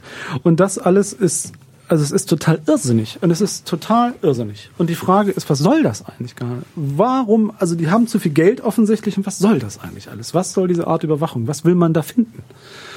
Oder was macht mit dieser gigantischen Menge von Bildern, außer sich Kinderpornos angucken als Mitarbeiter dieses Supergeheimdienstes oder andere Pornos? Also, und gibt es die Frage, gibt es Mitarbeiter-Mailinglisten, wo dann die, die heißesten Bilder oder Bildserien oder haben sie dann ein paar identifiziert, wo sie dann nicht nur alle fünf Minuten, sondern alle fünf Sekunden sich ein Standbild runterziehen? Man, man weiß es nicht. Also die weitere Verwendung. Die, ach- die, die äh, rechnen ja mit allem. Es ist ja Mhm. nicht nur, nicht erst irgendwie im Zuge der Snowden Leaks herausgekommen, dass äh, die Geheimdienste Spiele überwacht haben, Spielewelten überwacht Mhm. haben, mit dem Gedanken, da treffen sich doch bestimmt Terroristen, um ihre nächsten Anschläge zu planen. Das wird ja auch in dem britischen Film Four Lions ähm, persifliert. Da treffen die sich auch immer in so einer Spielewelt und reden miteinander, weil sie irgendwie Mhm. gehört haben, dass das sicher ist und dass man das über die, diese Wege machen kann.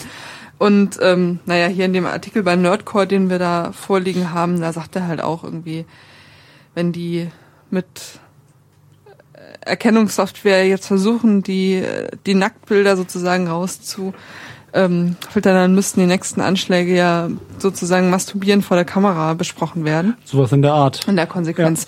Nee, aber, aber es scheint ja tatsächlich so zu sein, dass der Versuch, möglichst umfassend erstmal überall reinzugucken, wirklich auch so gemeint war. Und das heißt eben auch, da nicht ein, eine Grenze zu ziehen, wo es darum geht, alle fünf Minuten ein Foto zu machen. Ja. Davon, wie Leute vor der Kamera sind.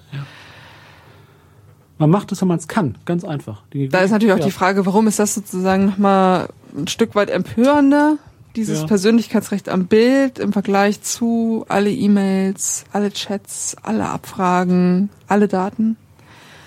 Aber alle Daten, das hatten wir vor jetzt schon drei, vier Mhm. Sendungen, glaube ich, mal so festgehalten, ist einfach schon richtig. Es geht wirklich um alle Daten. Es geht um alle Daten. Und empörender ist natürlich nochmal der, der, das, der große Lauschangriff. Also das Reinschreiten nicht in Dinge, die ich versende, die ich irgendwie losgelassen habe.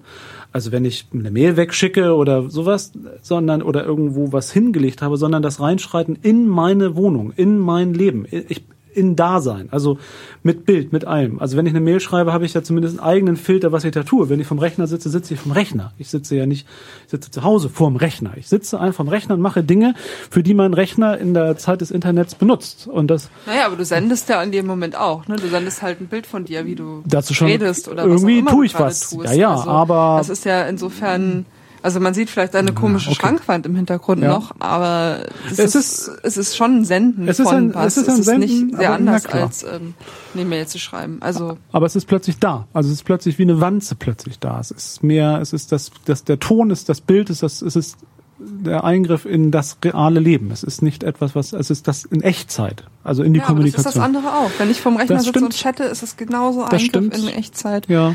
wie wenn ich äh, mit dir per Yahoo-Chat Es mich ist einfach, und wir sehen ja, uns dabei. Es ist einfach alles. In Wirklichkeit muss man, es ist, die Empfehlung ist es alles. Es gibt keinen Filter mehr, was es nicht ist. Es gibt keine, es, es ist jeder und es ist alles. Das kann man daran erkennen. Es ist jeder, es ist alles. Und darum ist jede Grenze, die man sich ausdenkt, was nicht ist, sowieso Quatsch, weil wenn es geht, wird's gemacht. So. Und nur weil das jetzt bekannt geworden ist, heißt es nicht, dass es nicht eine Dauerüberwachung über Kameras gibt die ganze Zeit. Oder dass der, die Mikrofon, dass mein Mikrofon, mein iMac, wenn die Polizei findet, sie möchte wissen, was ich tue, die ganze Zeit von ihr übers Internet angeschaltet wird, wenn eine Internetverbindung da ist. Oder dass mein elektronische Heizungsabmessgerät auch dafür genutzt wird, genau das zu tun. Warum nicht? Warum, warum nicht? So, warum sollte es nicht passieren? Weil man sich das nicht vorstellen kann? Haha. ja. Es geht, also wird es passieren. So einfach ist die Logik wahrscheinlich. Es geht, also wird es auch in irgendeiner Form passieren, weil irgend so ein bescheuerter Geheimdienst in Großbritannien findet, das hat irgendeinen Sinn, den man selber gar nicht nachvollziehen kann. Und was ist die Konsequenz daraus? Das weiß ich nicht. Das- Wahrscheinlich, also- dass ich meine, meine Rechnung über Duschgels, die ich mir kaufe, auch ins Internet stelle. Ich weiß es nicht so genau. Ja, also das ist wirklich die Frage Ja. irgendwie. Und da ist, glaube ich, diese ganze Netzbewegung, ich nehme da gerade nichts anderes wahr als eine Handlungsohnmacht gegenüber einem wirklich übermächtigen Gegenüber. Weil bisher alles immer darum ging, an irgendeiner Stelle die sinnvolle Grenze zu ziehen. Ja. Zu sagen, na dann, das geht's ja jetzt auch, ne? Dann wird eben ewig darüber diskutiert, welchen Messenger verwenden Mhm. wir jetzt. Sollen wir jetzt irgendwie ähm, weiterhin einfach Mails schreiben, weil sowieso nicht alle verschlüsseln? Ja, der Suche nach, der, oder nach den individuellen Handlungsmöglichkeiten. oder ja. haben wir jetzt ja. Text Secure und dann freuen sie sich irgendwie, dass Facebook WhatsApp kauft, weil dann halt Leute, die sich über diese Überwachungsgeschichte nicht so viele Gedanken machen, über Facebook aber schon auch mal drüber nachdenken, ob man was anderes nutzen könnte, aber die anderen Sachen sind auch nicht alle perfekt, weil sie nicht richtig Open Source sind. Und es geht eigentlich immer um diese Verhandlung Ja. von, wo kann man eine Grenze ziehen, wo ich sagen kann, wenn du dich in dem Rahmen individuell verhandelst, dann bist du gut und sicher Mhm. und hast die aufgeklärte Entscheidung getroffen und alles darüber hinaus, da bist du in der Zone des Kontrollverlustes. Aber mir scheint es so, als ginge das nicht.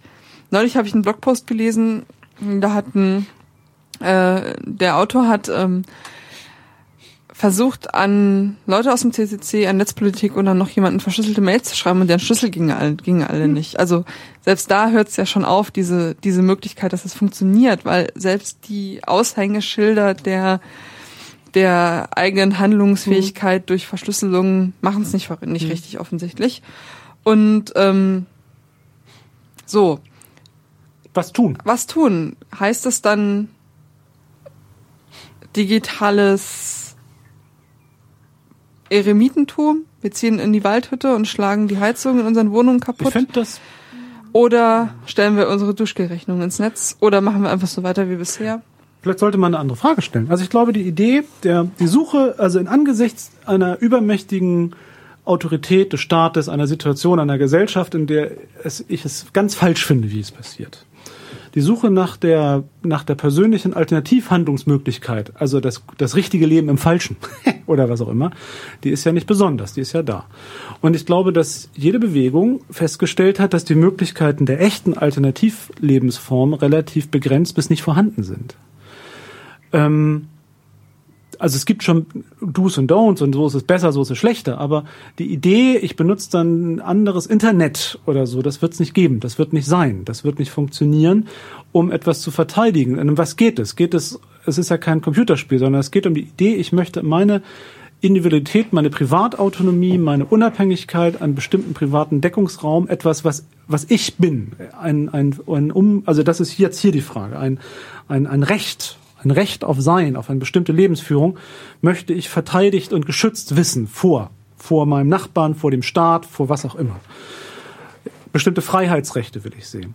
Und dann sind wir vielleicht dann doch bei der, der Frage, ähm, welche Art von Staat und von Gesellschaft kann die schützen oder nicht? Bei einer ganz klassischen Frage. Denn dieser Staat ist ja nicht der Staat, sondern es ist dieser Staat. Also die Brit der britische Staat mit dem britischen Geheimnis ist dieser. Dieser, den wir jetzt haben, der jetzt da ist. Es ist nicht der ewiglich ist. Es ist nicht der, der vor 100 Jahren war und es ist auch nicht der, der in 100 Jahren sein wird. Und dieser Staat hat kein Problem damit, Leute zu bestrafen oder das unter Strafe zu stellen, die nebenbei Kinder mit auf Spielplätzen fotografieren, aber äh, und gleichzeitig äh, Bilder von jugendlichen Nacktfotos mit abzuspeichern, weil das irgendwie Beifang ist. Finde das irgendwie doof.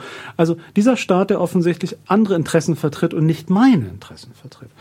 Nur dann ist man bei einer sehr schmerzlichen, sehr grundsätzlichen Frage, das tausendmillionste Mal, wie viele anderen auch. Also wir hatten die Piraten am Anfang der Sendung, an was sie gescheitert sind, das irgendwie ein bisschen besser zu machen. Nicht links, nicht rechts, nicht vorne. Die Frage ist, wer, wem soll was nutzen? Und da ist man ganz schwer, ganz schnell und ganz schwer bei der ganz klassischen Debatte.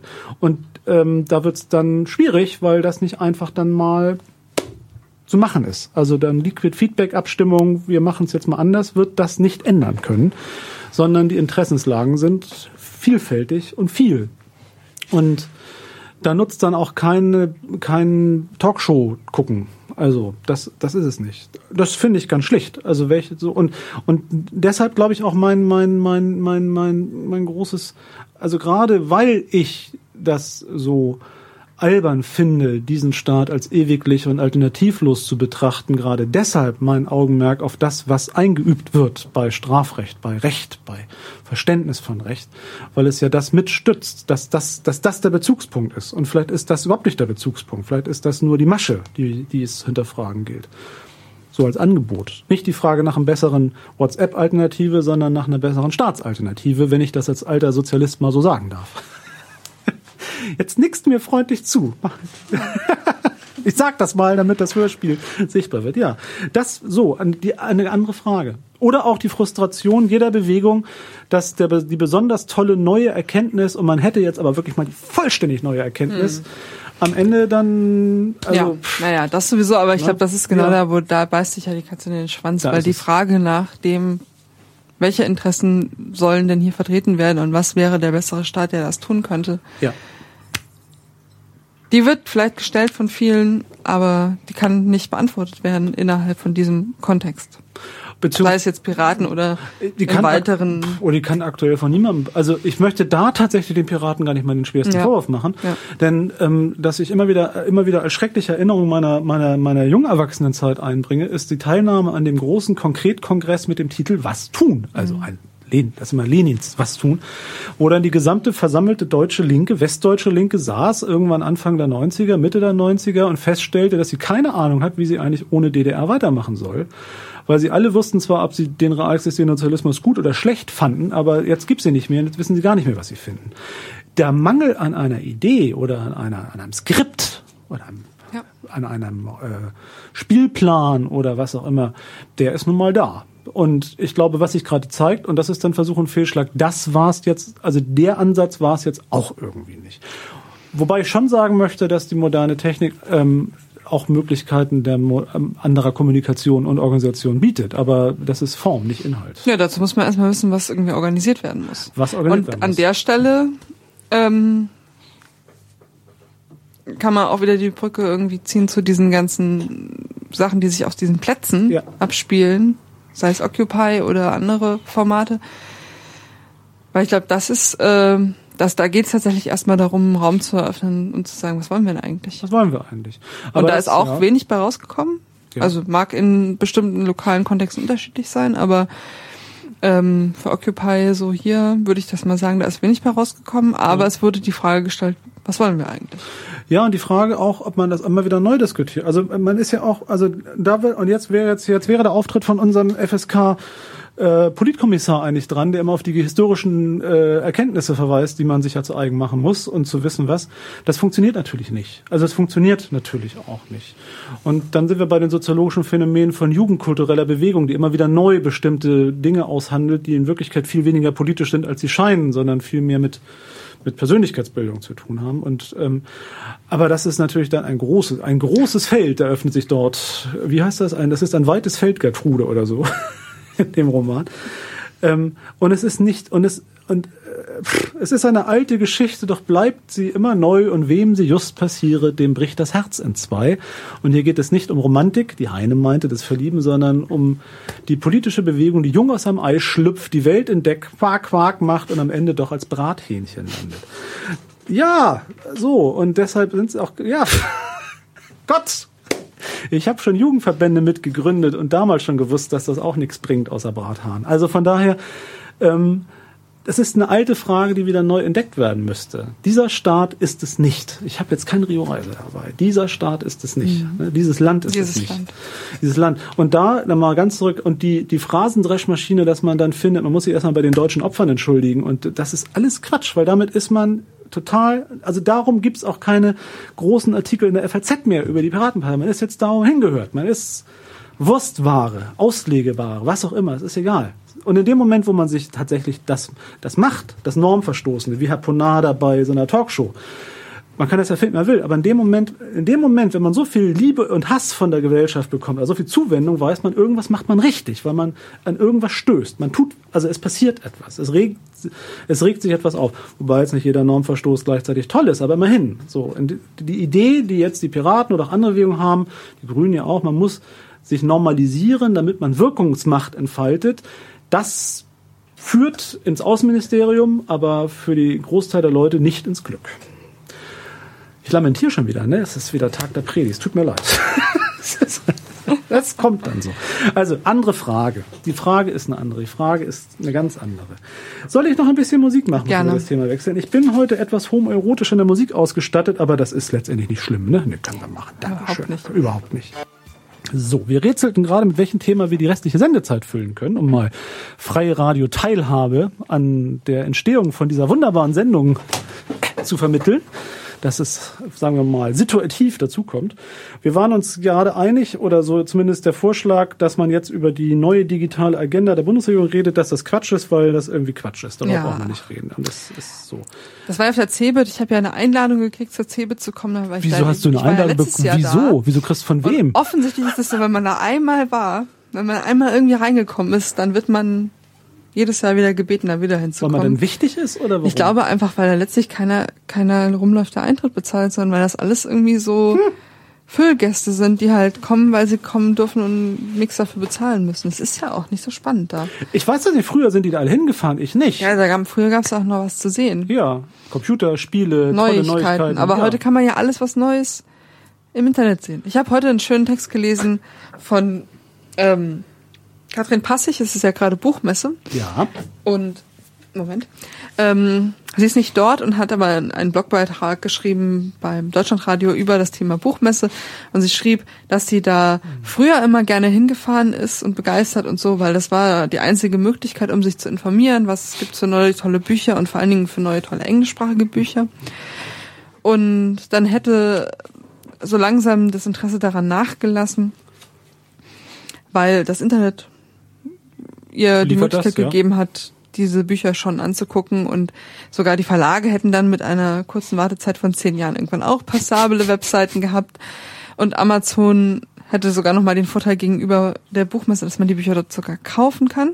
Aber das war dann just die Zeit, wo sie selbst Autorin wurde und dann auch wieder dahin gefahren ist. Und ähm, naja, dann schreibt sie noch so ein bisschen nett darüber, wie sich sozusagen, wie man sich auf der Buchmesse unter den Autoren und Autorinnen immer darüber unterhält, sag mal, wo bist du untergebracht? Weil die Nähe zum Messegelände und die Luxuriität Wichtigkeit. des äh, Hotels, was über die Wichtigkeit, wie du gerade gehandelt wirst Ja. im Buch, ähm, Ja. in der Buchbranche aussagt. Und sie sagt so, letztes Jahr, da war sie nur in so einem Sportlerheim mit der Isomatte weit draußen. Jetzt dieses Jahr ist sie nicht hingefahren. ja, aber das gehört ja dazu. So, ich glaube, das ist so ähnlich bei der CeBIT auch, ne? Wenn ich mich äh, informieren will über die neuesten technischen Produkte, dann lese ich halt die entsprechenden Blogs oder mm, guck einfach auf den Newsseiten irgendwie nach, was es gibt. Da muss ich nicht dahin fahren. Und das, was es da zu sehen gibt, das ist dann doch irgendwie auch eher so dröges Ausstellertum.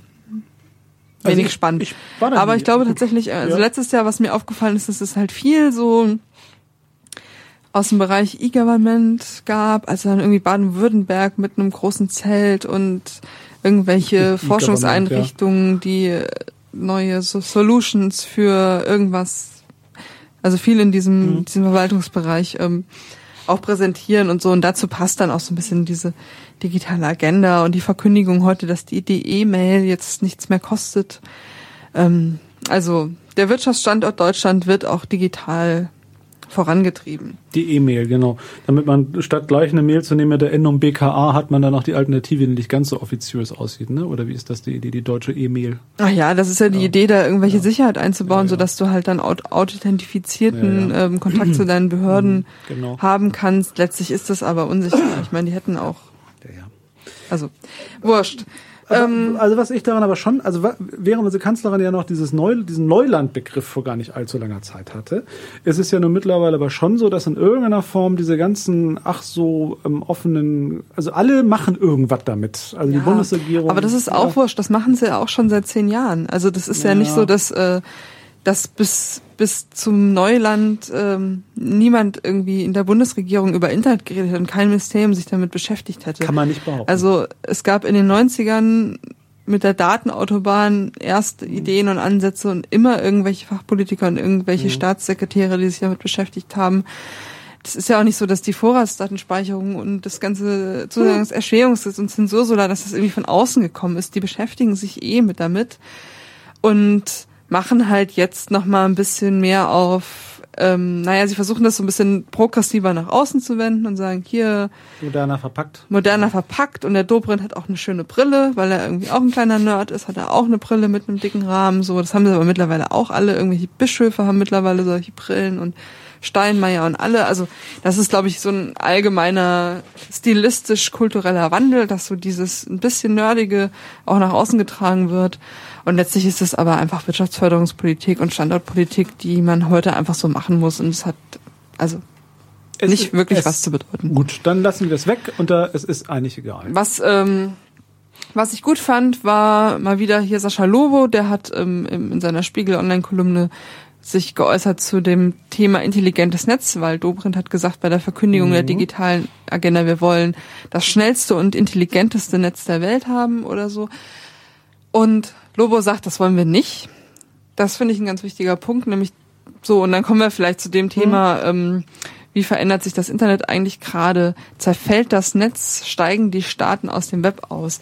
Also so diese Idee, dass äh, irgendwie so investiert werden muss in so ein Deutschlandnetz, in so ein Schlandnet, hatten wir ja auch schon drüber geredet, den Begriff, oder so ein europäisches Internet, ähm, dass da ganz viel Intelligenz drin sein soll, die ähm, das ermöglicht, ganz innovative neue Produkte irgendwie an den Start zu bringen und was weiß ich alles. Das ist was, wo man eher skeptisch sein sollte, weil, wie Lobo richtig schreibt, ein dummes Netz ist eigentlich besser, weil das ist weniger gut zu kontrollieren, weil es eben nicht diese zentralen Punkte gibt.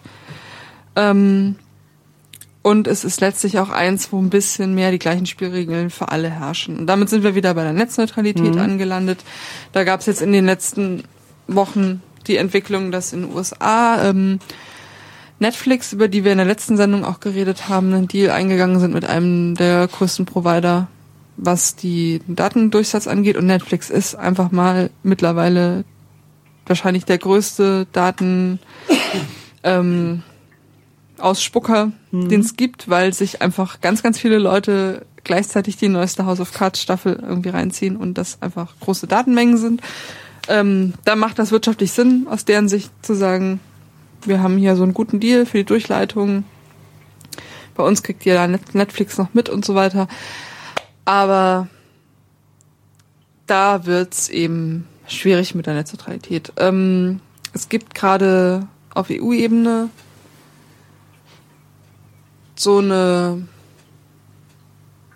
Beschlussrunde, dass die ganzen ähm, die Ausschüsse, die damit betraut sind mit dem Thema, haben sich geäußert, die sind irgendwie alle für Netzneutralität und wollen da auch was abstimmen. Und jetzt steht aber noch der Industrieausschuss bevor und die sind tatsächlich auch eher gegen das, was sozusagen die aktivistische Seite unter Netzneutralität versteht. Die sagen, wir wollen ganz viel Freiheit, nämlich die Freiheit, Specialized Services anzubieten und die Freiheit der Kunden, auch diese Specialized Services in äh, also gebrauchen zu können. Und das ist eben genau wieder das, dass halt irgendwie bestimmte An Anbieter anders behandelt werden als andere, dass ich ähm, mir Pakete kaufen kann, wo bestimmte Anbieter drin sind und andere nicht und dass ich letztlich auch einen sehr unübersichtlichen Markt habe, was die Provider angeht, weil ich eben nicht nur gucken kann, da kostet die Flatrate 30 Euro und da kostet die Mhm. Flatrate 28,90 Euro. Aber dafür ist es ein bisschen langsamer oder so. Sondern es, ich muss auf einmal darauf achten, wo ist denn eigentlich Spotify dabei und kann ich dann damit eigentlich noch auf alle anderen Seiten gehen. Was mir, also mir kommt das so vor, und da bin ich dann auch, ich meine, ich bin ja nicht mehr ganz so jung, aber ein bisschen überrascht, vielleicht ist das so der Grund, weil ich dann darüber überrascht bin, dass die gesamte Entwicklung, also ich hatte zwischendurch mal den, den, den Eindruck, also es ist, bestimmte technische Sachen sind irgendwie jetzt auf dem Stand, der sich nur noch wenig ausdifferenziert und dass das, dass das mitnichten so ist, sondern dass es eine Hochdynamik gibt, die sich in jeder Form auch widerspiegelt in der Vermarktung, dass jetzt erst Geschäftsfelder, also dass man der ganzen Wucht noch ganz neue Distributionsgeschäftsfelder, Ideen aufgemacht werden. Und das ist, und dann wundere ich mich wieder über mich selber, weil das doch ganz klar ist, weil das ja noch ein komplett neuer und junger Markt ist, der noch überhaupt nicht am Ende von irgendwas sein kann. Stimmt, das ist interessant. Man, man denkt einerseits darüber nach, wie so eine Infrastruktur, die irgendwann gelegt ist. Und dann Autobahnen ist sie da. sind da, Punkt, genau. So, man Ja, hat irgendwann Röhren. mal gedacht, Ja. Straßen, Autobahnen, Röhre, alles. Super. Ja. ICE-Trassen. Genau. Bauen wir mal, dann sind sie da. Und andererseits ist es genau so. Es ist noch sehr jung und klar, da, also gerade heute, Mhm. wo es eben, wo wir eben nicht mehr in so einem Modell von, da ist irgendwie so ein fordistischer Staat und der baut einem eine Infrastruktur Mhm. und die ist dann einfach da und dann können die alle benutzen, leben, sondern in, in so einem neoliberalen Modell, wo aus allem kontinuierlich immer wieder neuer Mhm. Wert geschafft wird und immer neu geguckt wird, was kann man da nochmal innovativ neu verpacken, in kleinere Mhm. Stücke zerlegen und anders verkaufen oder so, ist es, ist es vollkommen klar, dass sich das verändert und das könnte tatsächlich bedeuten, dass eben im Gegensatz zu dem Bild, was wir, glaube ich, alle hatten, dass sich ähm, dieses Internet entwickelt hat und dann wie so eine neue Infrastruktur einfach so Da drüber sind Dinge liegt und ja, als Plattform irgendwie bestimmte Sachen möglich macht, auch bestimmte Felder für, ähm, also kommerzielle Felder neu aufmacht und so, aber irgendwie so da ist, dass sich das, dass das nur so ein Zwischenstadion ist und dann, wie in dem einen sehr interessanten Artikel von der, in der NZZ, äh, Neue Zürcher Zeitung, den ich dazu gelesen habe, sich quasi wieder weiter fortentwickelt und ähm, wieder zu so Subnetzen wird, die ja Also gerade eben nicht das eine Internet für alle, die Forderung des Nivellierten, alle, also das ist ja, also das ist ja noch die Forderung von gestern sozusagen, der Zugang für alle. Und was, ich, was wir jetzt in den, in den Ländern mit Geld und mit Markt, mit richtig viel Geld und Markt sehen, ist eben das Ausdifferenzieren hoch unter, unter, unter, unter BWL-Gesichtspunkten. Wer kann wie Geld verdienen? Und das sind gleichzeitig ja auch ähm, das Internet sich, also das World Wide Web, das schon irgendwie worldwide ist, aber es ist nicht überall das gleiche Web. Auch da sich das ausdifferenziert. Und zwar nicht nur, und dann eben auch nach ganz anderen Gesichtspunkten. Also während hier die Marktmacht durchschlägt in einer großen Mittelstandsgesellschaft, die viel Geld hat und das Internet eben als, als, als Marktraum nutzt, andere Länder, die ganz andere Zugangs, also die andere äh, Gesellschaftsformation haben und natürlich ganz anders mit dem mit der Regulation von Internet, von Steuerung umgehen, also bis hin zum zum eigenen Internet in China, also Genau. der der der, Auf, der Aufspaltung. aber auch Länder, wo wenig reguliert wird, ähm, wo der Markt noch neu ist und wo Mhm. jetzt sozusagen die Provider genau schon mit diesen Modellen reingehen und sagen, Von vornherein wissen, ja klar, die Erfahrung SIM-Karte, genau, kannst du Facebook drauf, gibt's für kleines Geld, Ja. SIM-Karte mit Facebook und ähm, Nachrichten lesen Ja. gibt's für ein bisschen mehr Geld Ja. oder mit Google oder was so. also schon, Und- ja, die Erfahrung nutzen, ja. Und dann gibt's ähm, das Verhalten von einzelnen Akteuren da drin, zum Beispiel Wikipedia, super spannend. Die ähm, versuchen gerade überall auf der Welt so ähm, Verträge zu schließen, dass auf jeden Fall Wikipedia immer geht. Also die sagen letztlich irgendwie Scheiß auf die Netzneutralität, werden dafür auch kritisiert irgendwie von anderen ähm, Akteuren in dem Bereich, dass sie halt sagen, so wir wollen eine Grundversorgung mit Wikipedia. Damit verstoßen sie, so die Kritiker, genau gegen die Prinzipien, die sie groß gemacht haben, weil eben alle im Internet was machen konnten und nicht irgendwie, also wenn man vor 20 Jahren schon gesagt hätte, so du kannst ein Inter Internet haben mit einem Zugang zu Bertelsmann Lexikon, dann wäre Wiki äh, das ist mit drin und wenn für mehr musst du mehr zahlen, dann wäre Wikipedia nie so groß geworden. Und dazu das Wikipedia, also das, das ist auch bei mir, also, also schon bevor du es gesagt hast, sofort als Beispiel kam, einer der, also der Namen für das, was Internet neu ausmacht. Also, also der, einer der Grundnutzdinger, die alle irgendwie dabei haben. Man kann das finden, wie man will, aber es ist irgendwie so. Also ich glaube, das ist erster, wenn man irgendeinen Begriff sucht, die ersten ein, zwei Einträge auf, äh, bei Google, Bing, wo auch immer, sind Wikipedia-Sachen zu irgendwas.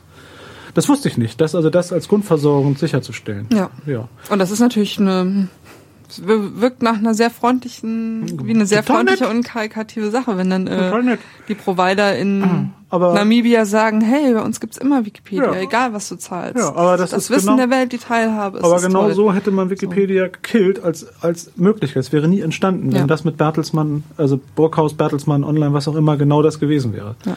Und ähm, auf einer anderen Ebene gibt es dann auch diese Entwicklung hin zu so Darknet, Subnetzen, Tornetzen, dass du halt auf der einen Seite so ein sehr kommerzialisiertes Internet hast ähm, und auf der anderen Seite dann aber auch Formen von Vernetzung, die anders laufen, die erstmal nicht von außen sichtbar sind und wo ich nicht mich hinsetzen kann und einfach bei Google eingebe hier ähm, Was auch immer wollen, ja. Haschisch kaufen, Mhm. aber da gibt's das dann oder so.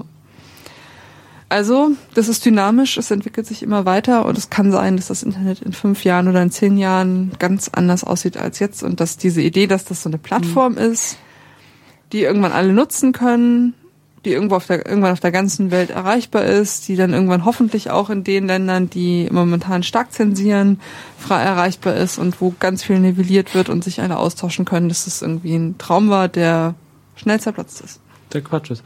Ja, ja, aber, aber das Faszinierende finde ich, dass das, was jetzt ist, als, als, als das, was sein, als war und sein wird, also diese, diese, diese Festigkeit, das muss mit der Idee, die Röhren sind da, was jetzt passiert, fließt nur noch durch. Zu tun haben mit dem ist einfach nicht so. Die Dynamik ist gigantisch. Ähm, wo man dann wieder bei der Frage wäre, nach welcher, nach welcher, nach welchen Kriterien entwickelt sich eigentlich was? Also nach welchen, nach welchen Bedarfen entwickelt sich eigentlich was? Und das natürlich Nachfrage macht, ist auch da. Die Leute kriegen auch das, was sie wollen. Oder die kaufen das, was ihnen angeboten wird, und dann ist es das, was sie wollen. Also es ist ja mitnichten irgend noch eine Spezialnötigkeit, sondern das ist immer überall. Also, Sam also das, das Samsung-Handy immer überall mit Verbindung zu immer und überall. Und ähm, es belegt so ein bisschen, dass dadurch nicht die Befreiung der Menschheit vorangetrieben wird, dass das automatisch so ist. Was nicht überraschend ist, aber irgendwie schon auch traurig. Gleichzeitig ähm, scheint es mir aber auch zu sein, dass diese, also dieses ganze Gedröhne um soziale Netzwerke und bla und das will keiner wissen, dass natürlich eine andere Art von, von ähm, ich weiß gar nicht, was Kommunikation ist, aber tatsächlich eine andere Art von Interaktion zumindest stattfindet zwischen, zwischen vorher abgeriegelten Medienplattformen. Also, dass ich, das hat, also ich hatte, weil ich mich über Twitter, über so einen süddeutschen Zeitungskram beschwert habe, bekommen dann einen Tweet von der süddeutschen Online-Redaktion, wie tausend Millionen andere auch, in der irgendwas drinsteht. Und dadurch, also dadurch wird natürlich eine bestimmte Art von Interaktion aufgemacht. Oder auch nur geheuchelt. Oder die Geschichte, die jetzt in dem Blog von dem Stefan Niggemeier zu lesen war, dass über einen Twitter, also relativ rotzfatz über eine Twitter-Kritik plötzlich Zeit Online einen, einen freien Mitarbeiter außer Dienst setzt. Also das schon auf mehr als nur ein Forum irgendwie da ist. Also dass das eine, also das, also was immer da eigentlich als, als Währung verkauft wird oder als Sichtweise. Also was interessiert es die Süddeutsche, was ich schreibe. Aber ich habe offensichtlich was geschrieben, was als Masse dann durch so ein wahrnehmbares soziales Netzwerk rauschte und das muss dann in irgendeiner Gegenkommunikationsform, muss dem begegnet werden. Und das ist schon was anderes, denke ich, oder? Also es ist irgendwas Neues. Ich weiß nicht, was es ist, aber es ist irgendwas Neues. Also es bedeutet nicht, dass ich ernst genommen werde, das will ich nicht behaupten, aber es ist eine, zumindest eine andere neue Interaktion, die, die eine Unangreifbarkeit. Also der Leserbriefschreiber war was anderes offensichtlich als der Twitter-Mob, der sich zusammenfindet. Ja, es gibt eine ganz große Angst vor diesem Twitter-Mob, der sich zusammenfindet Ja. und Warum? Also ist das. Ich meine, der Lanz hat es auch überstanden, trotz Twitter-Mob, offensichtlich. Bisher. Irgendwie. Oder nicht? ja, das frage ich mich auch, was Hm? das eigentlich ist. Also was, also eben. Ich glaube, das ist tatsächlich eine Angst davor, die eigene Definitionshoheit und auch sozusagen die Kontrolle darüber, mit welchen Themen man sich wie intensiv beschäftigen möchte, zu verlieren. Mhm. Die gerade bei den, also ne, diese Medien, die, die leben ja davon zu sagen, okay, in welchem Rhythmus besprechen wir die Themen, wie lange ziehen wir welches Thema, die es ist natürlich keine freie Entscheidung, die ja jeden Tag gemacht wird, sondern eine eigene Gesetzmäßigkeit. Aber es ist eine eigene Gesetzmäßigkeit, die man selbst irgendwo bestimmt in einem gewissen Maß oder die so funktioniert und auf die man sich, die man lernt in der Journalistenschule, wo irgendwie klar ist, wenn ihr heute darüber berichtet, müsst ihr am nächsten Tag das Thema weiterspinnen. Ihr könnt Mhm. nicht am übernächsten Tag erst das Thema zum ersten Mal aufmachen oder so. Und ich glaube, diese ähm, Gesetzmäßigkeiten oder Routinen, die sich da herausge ähm, herausgespielt haben, werden dadurch in Gefahr gebracht, dass plötzlich immer so so Möppe auftauchen und sagen, den ja. finden wir jetzt aber blöd und das Bild finden wir aber blöd und warum habt ihr da schon wieder sexistische Kackscheiße gemacht und Also es stimmt, warum es habt ihr da anderes jetzt Timing. irgendwie Ja. Schwule gezeigt, die finden wir eklig. Und ne, also es gibt ja, es kommt ja auch von immer, allen ja. Ecken so. Ja. und das verändert, glaube ich, die oder mal es ist ähm, versetzt Medien in die Notwendigkeit da Umgangsweisen zu finden. Und im Zweifelsfall stellt man dann halt so einen Social Media Redakteur ein, der den ganzen Tag da sitzt und per Copy und Paste oder Das, Praktikanten. das, das hat was mit Beherrschbarkeit zu tun, natürlich. Man, man muss, man will, es, es ist eine Dynamik, die einfach Energie entfaltet und die muss steuerbar bleiben, weil man, also gerade so Medienunternehmen wie die Süddeutsche steuert, was Nachricht ist oder will es mitsteuern, was wichtige Nachricht ist. Das tun sie jeden Tag, was über und unter dem Bruch steht, erste Seite, dritte Seite. Und dass plötzlich so ein Mob in Echtzeit, also nicht nur, also auch sichtbar, Leserbriefe kommen irgendwo an und keiner weiß es, nur die Redaktion weiß es. Sichtbar plötzlich was passiert und durch diese, durch diesen relativ fix, das geht auch relativ schnell, es hat keine 24 Stunden gedauert, wird natürlich versucht, äh, etwas zu entschärfen, Geschwindigkeit rauszunehmen, die Geschwindigkeit so.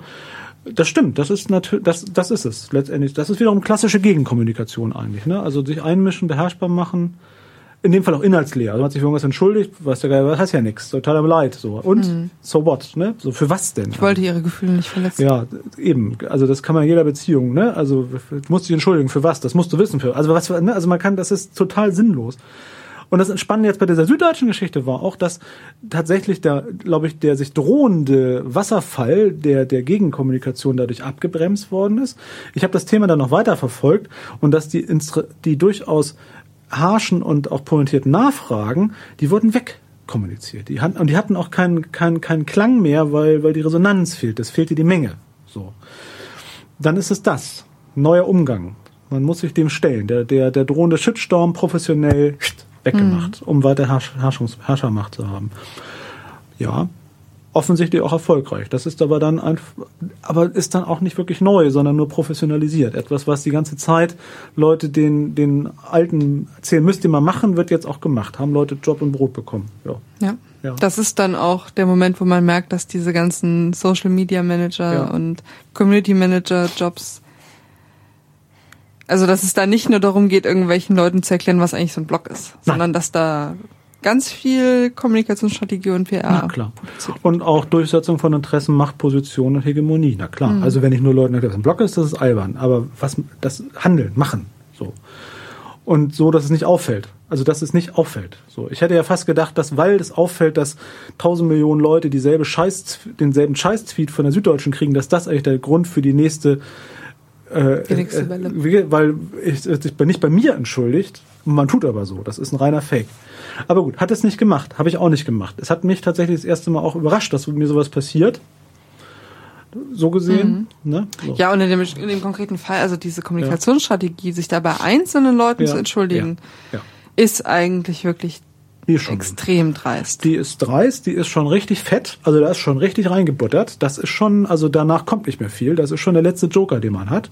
Und die ist richtig dreist. Das ist richtig, also das, das benutzt eine Falschheit, das ist gelogen. Das be- benutzt, ich rede mit dir und es ist nur eine Lüge. Es ist eine Massenmail, die aber anders getarnt wird. Und das ist schon hart. Also muss ich auch sagen, das hat mich auch nochmal sehr erschüttert. Ja, und also Ja, ja. ich, also mir geht's gar nicht darum, Ja. dass ähm, dass es so tut, als wäre Ja, es eine okay. Mhm. persönliche Mail, also wie so ein Serienbrief, ne, mit oben sehr geehrter, sehr sowieso, sondern es eine persönliche Entschuldigung ist angebracht, wenn es um ein persönliches Mhm. Problem geht. Und es geht aber, wenn ich äh, kritisiere, das, also kann man ja Mhm. mal sagen, der Kontext war diese antisemitische Karikatur in der Süddeutschen. Genau, über Zuckerberg, Und ja. ähm, genauso, wenn ich jetzt kritisiere, dass, keine Ahnung, im ZDF irgendwelche Moderatoren hanseln, Mhm. rumlaufen und Frauen antatschen oder so, dann geht es nicht darum, dass meine Gefühle verletzt werden. Genau, es nimmt dem sondern komplett die Inhaltsebene. Es ist eine Genau, politische ja, Kritik, ja. die ich äußere. Man wird Und da infantilisiert. ist eine Ja, persönliche ja, ja. Entschuldigung Ja. fehl am Platz. Das ist, das ist das nächste. Also die, du hast da Gefahr, also das ist tatsächlich, also es geht vollständig an dem Punkt vorbei. Man wird infantilisiert, man wird, weiß ich nicht, zum, was auch immer gemacht, was kein Recht, also die Meinung wird weggemacht. Man wird zu einer Gefühlsgeschichte gemacht. Ihre Gefühle. Wir wollen ja, scheiß auf meine Gefühle, würde ich da sagen. Das, genau. Das kommt noch dazu. Also das hatte ich schon weggebucht. Ich fand eher die, die, die, die geheuchelte Persönlichkeit als Form, ähm, noch dreister, äh, weil das ja auch noch gesetzter ist. So. Letztendlich aber wahrscheinlich geht das nur in der Kombination. Hätte die Süddeutsche verkündet, wir entschuldigen uns dafür, die, bei, bestimmten Leserinnen und Lesern die Gefühle verletzt zu haben, hätten alle wahrscheinlich gebrochen. Das übersetzt in diese Einzeltweet-Aktion hat es wahrscheinlich das Brechen gerade noch verhindert, sondern hat dem noch eine andere Form gegeben. Ja, das so. Wo man jetzt überlegen kann, hat das, das, da war das jetzt eine gute Social Media Gegenkommunikation oder eine schlechte? Hat, Also, war erfolgreich, erfolgreich kurzfristig, war's. kurzfristig, kurzfristig, ja. Langfristig, keine Ahnung. Ich, also hat mein Glauben an mein Abo dieser Zeitung nicht gefördert. Aber die Kundenbindung ist ein schweres Ding. Wir sind am Ende der Sendung und müssen gleich nach Berlin umschalten. Genau.